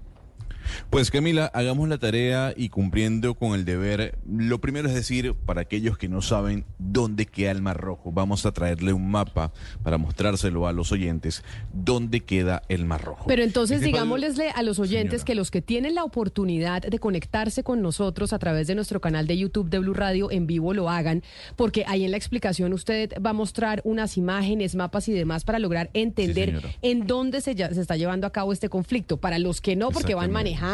Porque van en el bus, no se pueden conectar a video, tratemos de ser lo más descriptivos posibles. Por eso mismo, este espacio hídrico, Camila, que algunos aducen que puede ser la cuenca del Océano Índico, queda entre Egipto, Arabia Saudita, Sudán, Eritrea y Yemen. Justamente para las personas que nos están viendo a través de YouTube y para quienes nos están escuchando en su radio, hay que decir que el Mar Rojo básicamente eh, es la entrada más que la entrada del cuerpo de la entrada del canal de Suez. Ese canal de Suez que cruza en Egipto y que lleva y que conecta al Mar Rojo con el Mediterráneo. Entonces, para ponerle explicación a los oyentes que no están viendo en este momento el mapa que estamos mostrando en YouTube, el Mar Rojo es un espacio muy pequeño, es una cuenca del Océano Índico, dirían algunos, y que alrededor de ese mar está Egipto, Arabia Saudita, Sudán, Eritrea y Yemen. Ahora bien, se estará preguntando usted, Camila, y los oyentes, ¿por qué es tan importante el Mar Rojo? Y le tengo la respuesta. Básicamente porque por esta ruta pasa un porcentaje muy importante del comercio mundial, que se calcula está entre el 10 y el 12% de todo el comercio mundial. Y esto, pues, Gonzalo, ahí sí, lo siento, esto es mucho más que lo que pasa por el canal de Panamá. Por supuesto, porque por el canal de Panamá, Lucas, pasa nada más el 5% del comercio mundial. Por el canal de Suez pasa entre el 10 y el 12, como usted bien decía. Pero, Camila, ese es el Mar Rojo y eso lo, trasladamos a nivel geográfico. Ahora hablemos del impacto de los hutíes de Yemen allí en el Mar Rojo, país que, repito, colinda con esta zona hídrica del mundo. Los hutíes es un grupo musulmán, Camila, de chiitas que surge a comienzos de la década del 90. Comenzaron a tomar relevancia cuando a través de las armas fueron conquistando partes del norte de Yemen y luego llegaron a la capital. Es un grupo que si bien eh, ha, sido eh, o es cercano al radicalismo islámico, su enfilamiento en contra de los Estados Unidos empezó a darse de manera directa en el año 2003, cuando usted recuerda que los Estados Unidos anunciaron la invasión a Irak. Ahí fue cuando los hutíes yemeníes rebeldes le declararon la guerra directa a los Estados Unidos. Intentaron llegar al gobierno por la fuerza y si bien es cierto que lo lograron en al- algún punto esa conquista por Yemen, fueron derrotados por Arabia Saudita, país que colinda con Yemen ahí en el Mar Rojo. Si queremos, Camila, hacer una semejanza mucho más cercana, podemos decir que los hutíes son parecidos a Hezbollah, esa organización terrorista y grupo chiita que hace vida en el Líbano. ¿En qué sentido?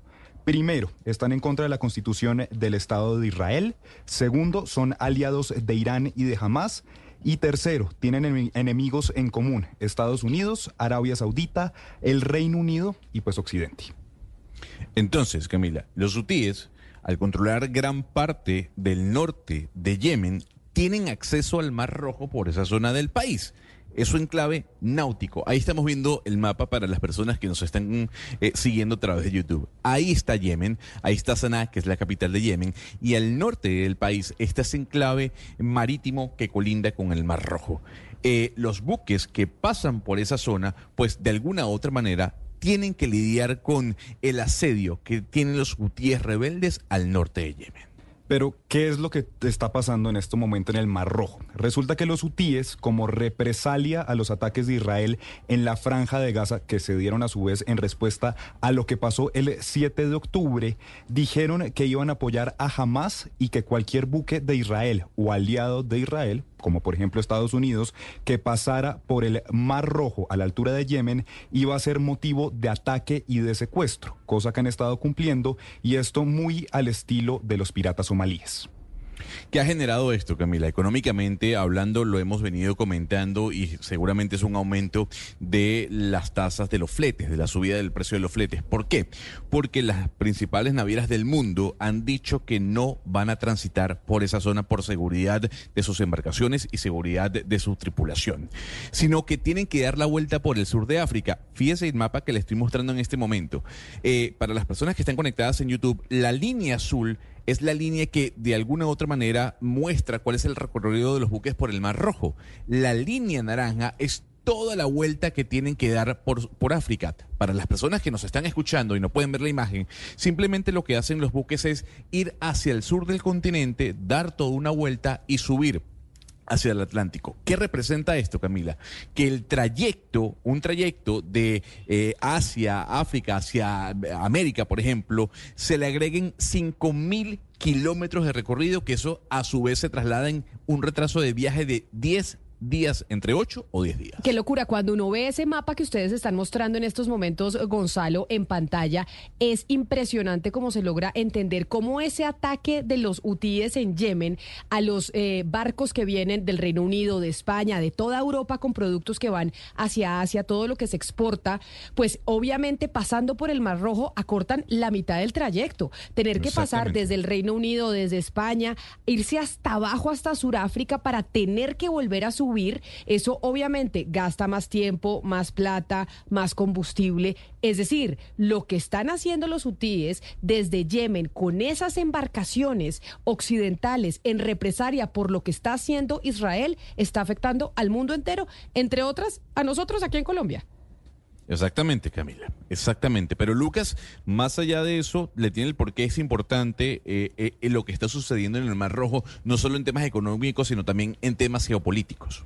Y es que efectivamente no es solo eso, Camila, sino que la actitud de los hutíes generó la introducción de manera directa de Estados Unidos y del Reino Unido porque su participación en las tensiones que se están viviendo en la actualidad en Medio Oriente hasta el momento era como espectadores y como financiadoras pero hace unos días atacaron posiciones de los hutíes en el norte de Yemen en represalia. Anoche hubo otros ataques y están confirmando esta mañana que hay otros ataques. Es decir, el Reino Unido y Estados Unidos estaba viendo y ahí apoyando a Israel en su enfrentamiento con, eh, con Hamas en la franja de Gaza. Decían, apoyamos a Israel, Israel tiene todo su derecho a defenderse. Muchos acusaban al Reino Unido y a Israel de tener esa posición porque el mundo entero o gran parte de la población mundial está condenando la reacción exagerada que ha tenido Israel contra Hamas jamás, eso es una realidad. Pero ya cuando se les meten con los barcos, cuando ya los yemeníes dicen, ah, sí, apoyando mucho a Israel, pues aquí nosotros vamos a apoyar a Hamas y vamos a atacar los barcos y ya directamente se afecta el comercio norteamericano, el comercio del Reino Unido, es que se mete entonces Estados Unidos y el Reino Unido de manera bélica a interceder en este conflicto. De manera directa, digamos, dejan de ser espectadores y vea, le dejo un dato para que vea el impacto que puede tener el comercio mundial si estos ataques siguen. El tránsito de barcos en el canal de Suez cayó 39% desde el 19 de noviembre, que fue el día que empezaron los ataques de los hutíes, alcanzando así el tránsito más bajo desde el bloqueo que se produjo, no se acordará, del Ever Given, que fue el, el barco que encalló hace tres años y que tuvo bloqueado algunos días el canal.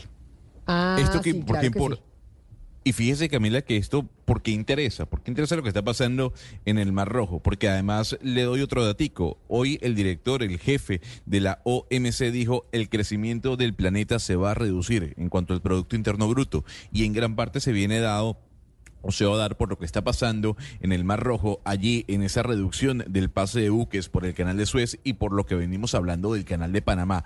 Esos dos impactos al comercio internacional harán que la economía del mundo vaya a caer y no crezca como se tenía previsto. Pero hay que decir, Camila, que a nivel geopolítico esto importa. Importa porque Irán que es la gran potencia de eh, Medio Oriente, dijo que va a apoyar a los hutíes, así como apoya a Hezbollah y Hezbollah a su vez apoya a los hutíes. Por ende, este escalamiento, el conflicto, ya no sería entre Estados Unidos, Reino Unido, eh, Bahrein, los Países Bajos, Australia, frente a un grupo rebelde, como puede ser Hamas, eh, o como puede ser los Houthis, o como puede ser Hezbollah, sino que de alguna otra forma esto puede causar que la guerra se, se eleve a un conflicto entre Estados, Oriente versus Occidente. Por eso el lío tan enorme y el miedo que además genera el hecho de que Irán empiece eh, a entrar en este conflicto. Ese ha sido muchas veces el gran temor que ha tenido Israel y es que Irán empiece a involucrarse directamente. Y como usted lo menciona, Irán ha dicho, acá vamos a apoyar a, los hutíes, aquí vamos a apoyar a los chiitas y aquí vamos a apoyar eh, a Hamas. Y por eso el hecho de que ya esté Estados Unidos y el Reino Unido, como nos explicaba Lucas, eh, participando de manera activa y, de forma directa, nos muestra que el 2024, eh, Gonzalo, que pensábamos que pudiese llegar a ser un año más fácil en términos geopolíticos a nivel internacional, no lo será. Va a ser complicado y apenas estamos en 18 al 18 de enero del año 2024. Camila, le hago una sola pregunta. Como alumna, ¿explicamos bien Lucas y mi persona? ¿Entendió bien? ¿Ya sabe el mapa dónde queda el Mar Rojo y la ruta que tienen que tomar los buques para desviarse? Entendí perfecto, pero si le parece, volvamos a poner a nuestros amigos de Bimix ese mapa en donde se ve la diferencia de rutas que tienen que tomar los buques para transitar cuando el comercio sale de Europa para tener que irse a Asia. Es que es el doble del trayecto. Y por eso es que tienen ahí, en esa zona entre, eh, entre África y Asia, en, Yemen particularmente, esa, eh, esa ubicación estratégica para el comercio internacional, porque eso todo sale del Mediterráneo, pasa al Mar Rojo y ahí es donde sale pues, directamente para Asia. Pues es que antes, Gonzalo, de que se creara el canal de Panamá, el comercio por América del sur tenía que pasar por el estrecho de Magallanes hasta abajo, hasta Chile y Argentina. Exacto. Y ese fue el gran éxito del canal de Panamá. Y, que era nuestro, en teoría. Y el, y el, pues sí, era nuestro. Pero ahora, por cuenta de eso que está sucediendo, imagínese tenerse que bajar hasta Sudáfrica para poderse ir hasta, hasta, hasta Asia nuevamente, Ana Cristina. Es que, señor profesor, de las imágenes que usted y Lucas trajeron, la más eh, diciente y, y que muestra y explica mucho mejor es esta que estamos viendo en estos momentos a través de nuestro canal de YouTube para quienes están conectados con nosotros. Sí, Camila, pero es que más allá de lo que estamos viendo en el mapa, que es tan claro, pues la, línea de cuál es eh, todo ese, eh, ese trazo, pues esa desviación tan grande que tienen que hacer eh, los barcos occidentales para que no sean secuestrados ni interceptados por los hutíes rebeldes, porque siempre son pues cinco mil kilómetros de más. Es que son dos meses de... ese mapa que usted ve ahí, la línea azul, que es la que pasa desde, el, desde España y que pasa por el Mediterráneo y después pasa por el Mar Rojo, cuando si usted tiene que bajar hasta Sudáfrica, que es la línea roja que estamos observando en el mapa, son dos meses. Ana Cristina, súmele dos meses a la entrega de la mercancía. Claro, y lo que sube la mercancía con todo esto que estamos hablando. Pero eso también, Camila, de lo que nos están hablando Lucas y Gonzalo es de cómo se amplió, o sea, en lo que va el 7 de octubre. O sea, ese ataque de Hamas del 7 de octubre en lo que va. Porque está, aquí estamos hablando de hutíes rebeldes del norte de Yemen, uno. Estamos hablando de que ya también, entonces, Irán dijo, voy a apoyar a estos hutíes, ya que eh, Irán, acordémonos que desde el principio habíamos dicho, donde Irán me empieza a meter la cuchara, ahí sí pues eh, es donde todo va a crecer muchísimo más. Entonces ya Irán está diciendo, vamos a apoyar a los hutíes, eh, ya sabemos que Irán apoya a Hezbollah y que Irán apoya a Hamas. Entonces ahí estamos viendo cómo se, eso del 7 de octubre ya ya no es una cosa de, de, Gaza, eso ya tiene unas dimensiones. Aquí está viendo lo económico, pero en lo geopolítico eso va a empezar a crecer de una manera, o ya está creciendo de una manera impresionante. Por eso esa respuesta desmedida de Israel no era simplemente una cosa que se fuera a quedar ahí en la franja de Gaza. Eso era un tema que tal vez se debió haber calculado, o yo no sé si se calculó o no, de forma distinta de lo que podía generar en Medio Oriente y es lo que estamos viendo hoy. Pues muchas gracias, señores profesores seguiremos preguntando para que nos eh, instruyan y nos expliquen de verdad lo que está pasando en esa zona del mundo que no entendemos, pero que nos afecta directamente. Y es que uno a veces siente que está muy lejos, Camila, y de hecho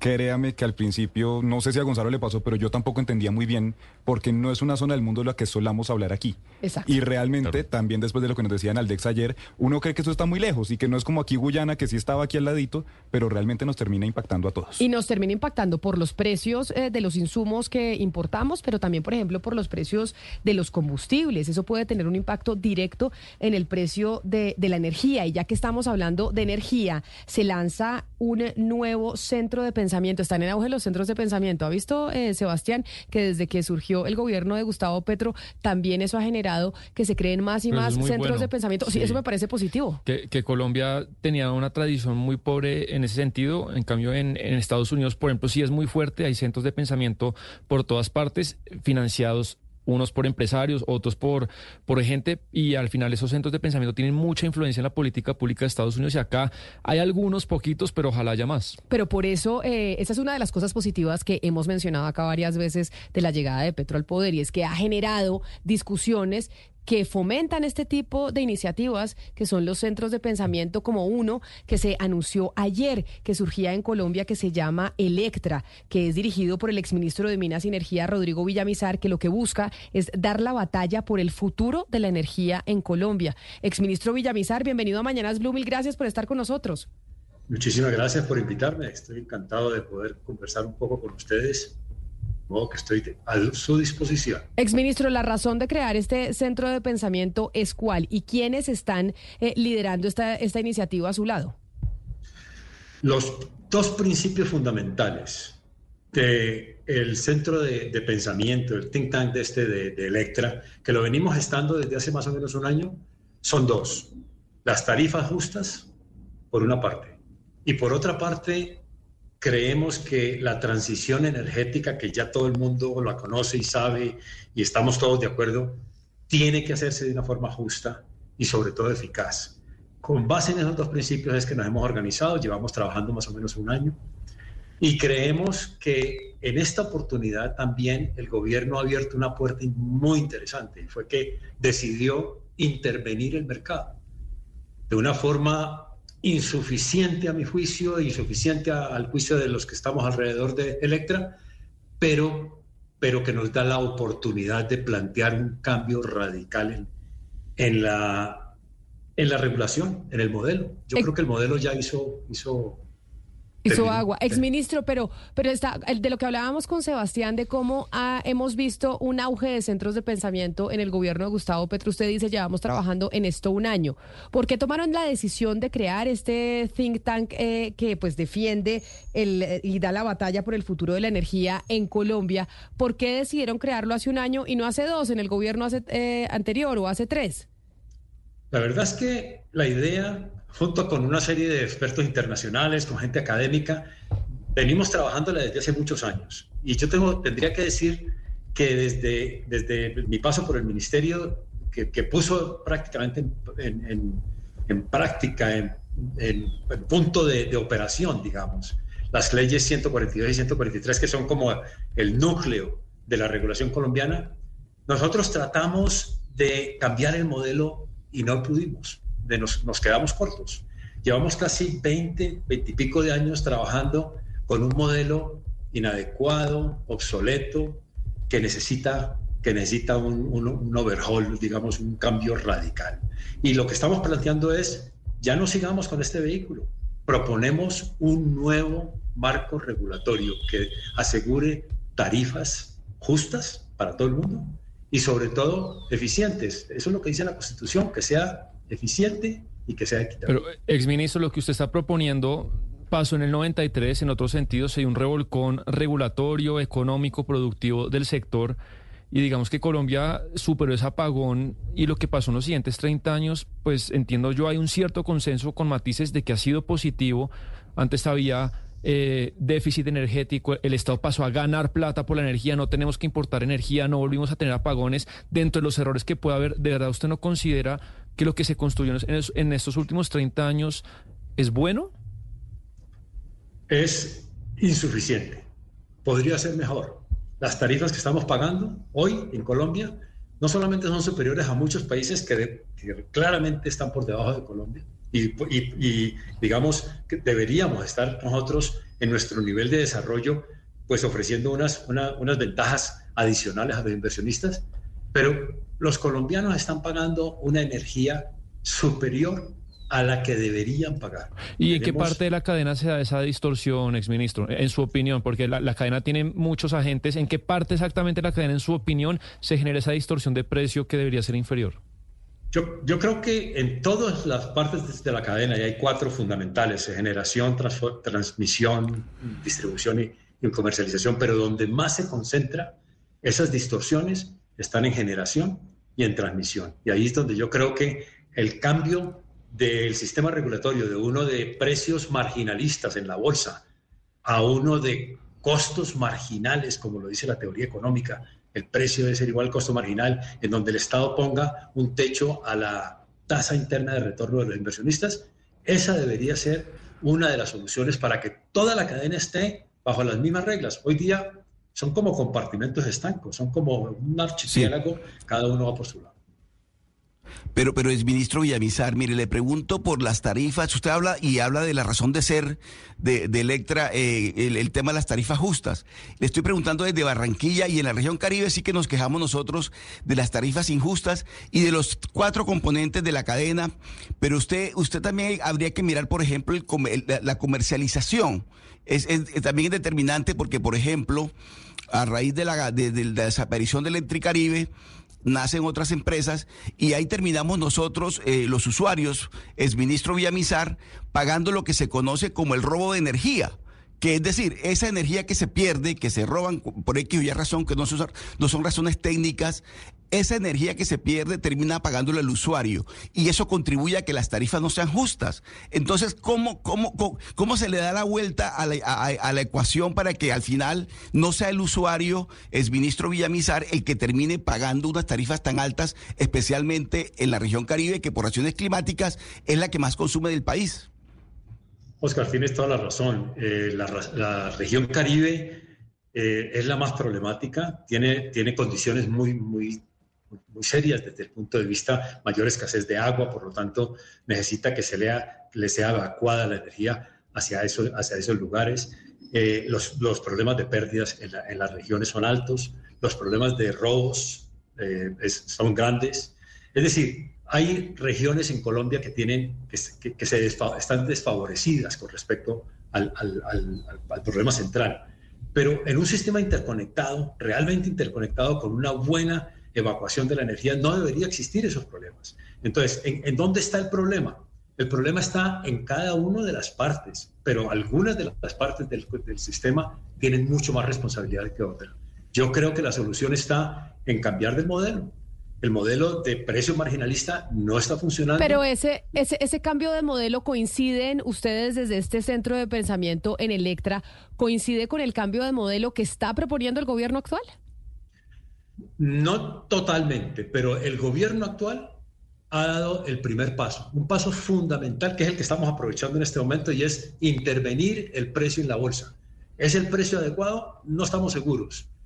¿Es el momento de intervenirlo? Yo sí creo, porque le está diciendo el, gobierno, aquí hay que repensar qué vamos a hacer de aquí en adelante, porque la volatilidad de los precios es muy alta, los precios se han ido de 200 a casi 1500 en periodos relativamente muy cortos y no tenemos los mecanismos de control de aquellos que están posiblemente abusando de, su posición dominante dentro del mercado. Entonces, metámoslos a todos en una bolsa, metámoslos en un sector nuevo en un modelo nuevo de regulación que permita que todos, todos y cada uno de ellos, no solamente los generadores y los, de transmisión, sino también los distribuidores y los comercializadores, muestren cuál es el costo real de producir un kilovatio adicional de energía eléctrica y el Estado tendrá que, y eso lo hemos escuchado de parte de este gobierno, ponerle un tope a la tasa de retorno, a la tasa de ganancia que ganan las compañías. Así, estoy seguro, bajarán los precios haremos una transición energética mucho más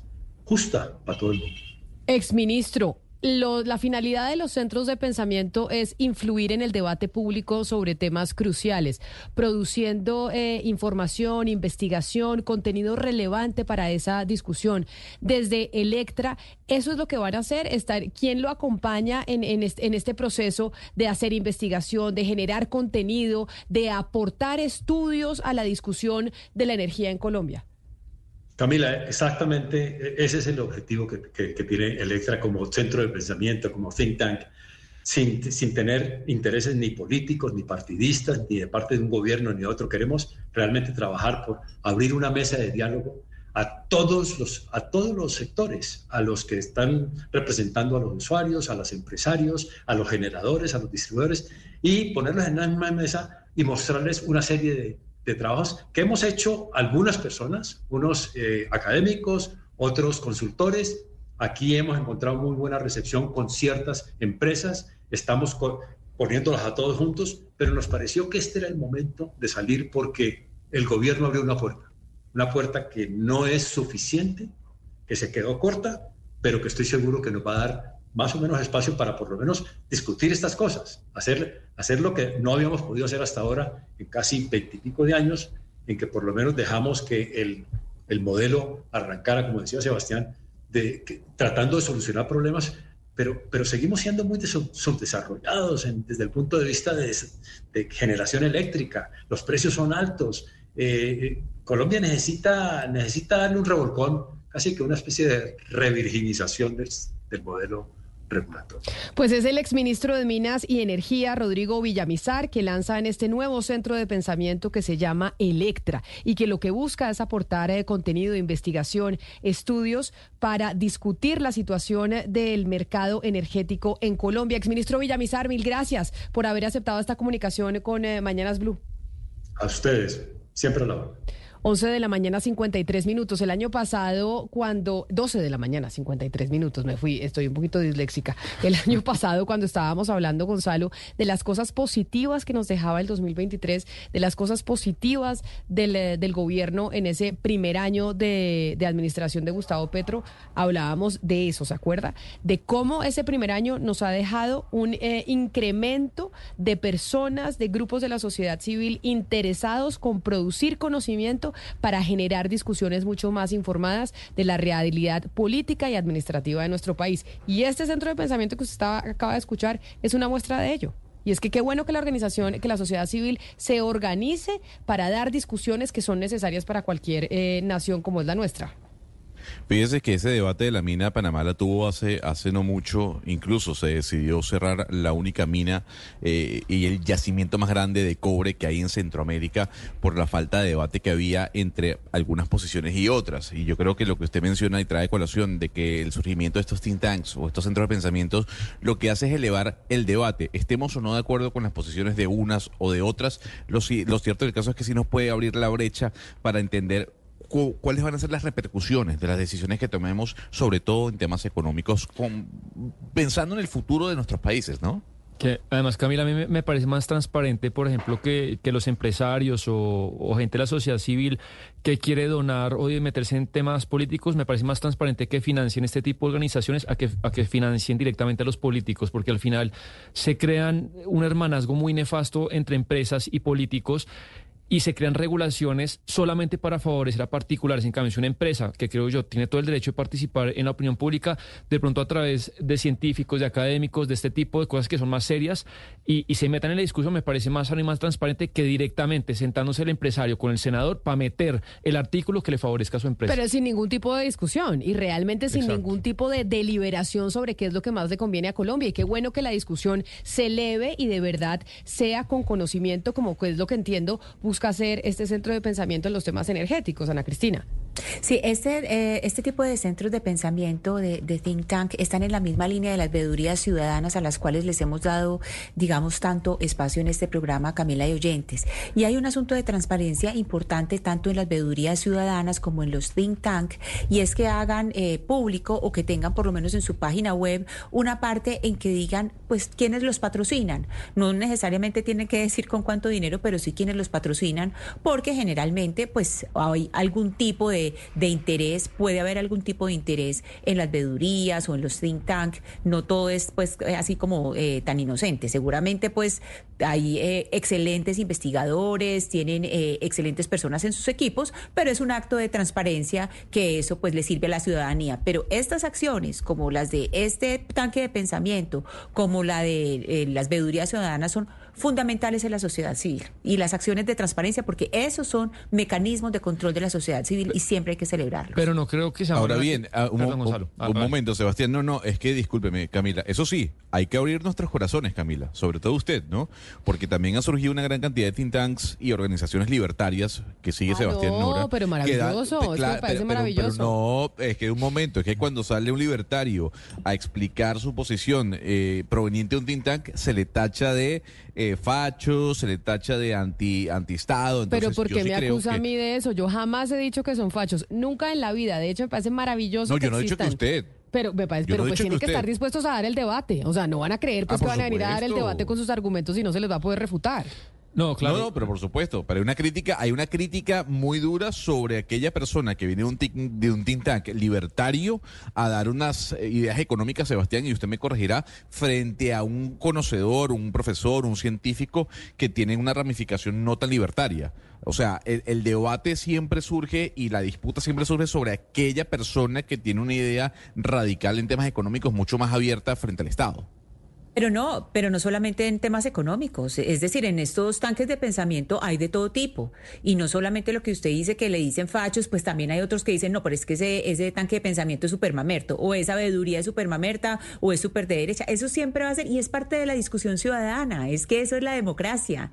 La democracia es ese pluralismo de que la organización, eh, la organización civil, la, ciudad, la sociedad civil se pueda organizar y tener precisamente mecanismos de veeduría, mecanismos de seguimiento de lo que está ocurriendo con lo público. Entonces a mí, eso, eso pues que se dice que por una parte les dicen fachos o mamertos o lo que sea, pues eso es lo natural a la sociedad civil y es lo natural cuando una sociedad es plural y es democrática. Pero además, Ana Cristina, yo estoy de acuerdo con usted que cada centro de pensamiento también se pare, diga desde dónde se pare de manera transparente, porque yo estoy de acuerdo con usted, desde Claro. todos los lados hay unos centros de pensamiento que se presentan como angelitos, eh, que nosotros no tenemos ningún interés y tienen una agenda muy marcada y le dan a unos temas y unos temas y uno sabe que están financiados por alguna empresa o alguna fundación que le dicen, oiga, le financiamos, pero hable estos temas que no está mal, pero que lo digan. Pero yo creo que no existe nadie que sea pues un angelito, es interesado que, que solamente viene a aportar, si no hay intereses y es normal, pero que se diga. Que se diga que sean abiertos. Son las 12 del día, 59 minutos. Nosotros así llegamos al eh, final de esta edición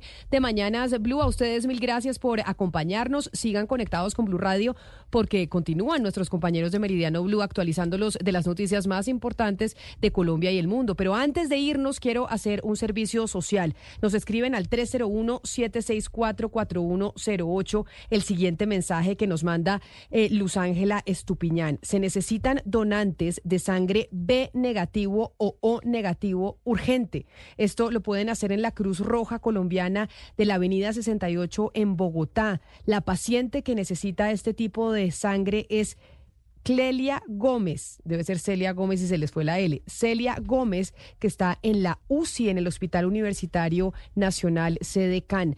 La que sangre B negativo y O negativo son sangres bien difíciles de conseguir y por eso eh, su familiar Luz Ángela Estupiñán nos solicita que les ayudemos con este servicio social. Quienes puedan donar sangre de estos dos tipos, B negativo o, B, o O negativo, pueden acercarse a la Avenida 68 en Bogotá, a la Cruz Roja Ahora sí, los eh, dejamos con nuestros compañeros de Meridiano Blue.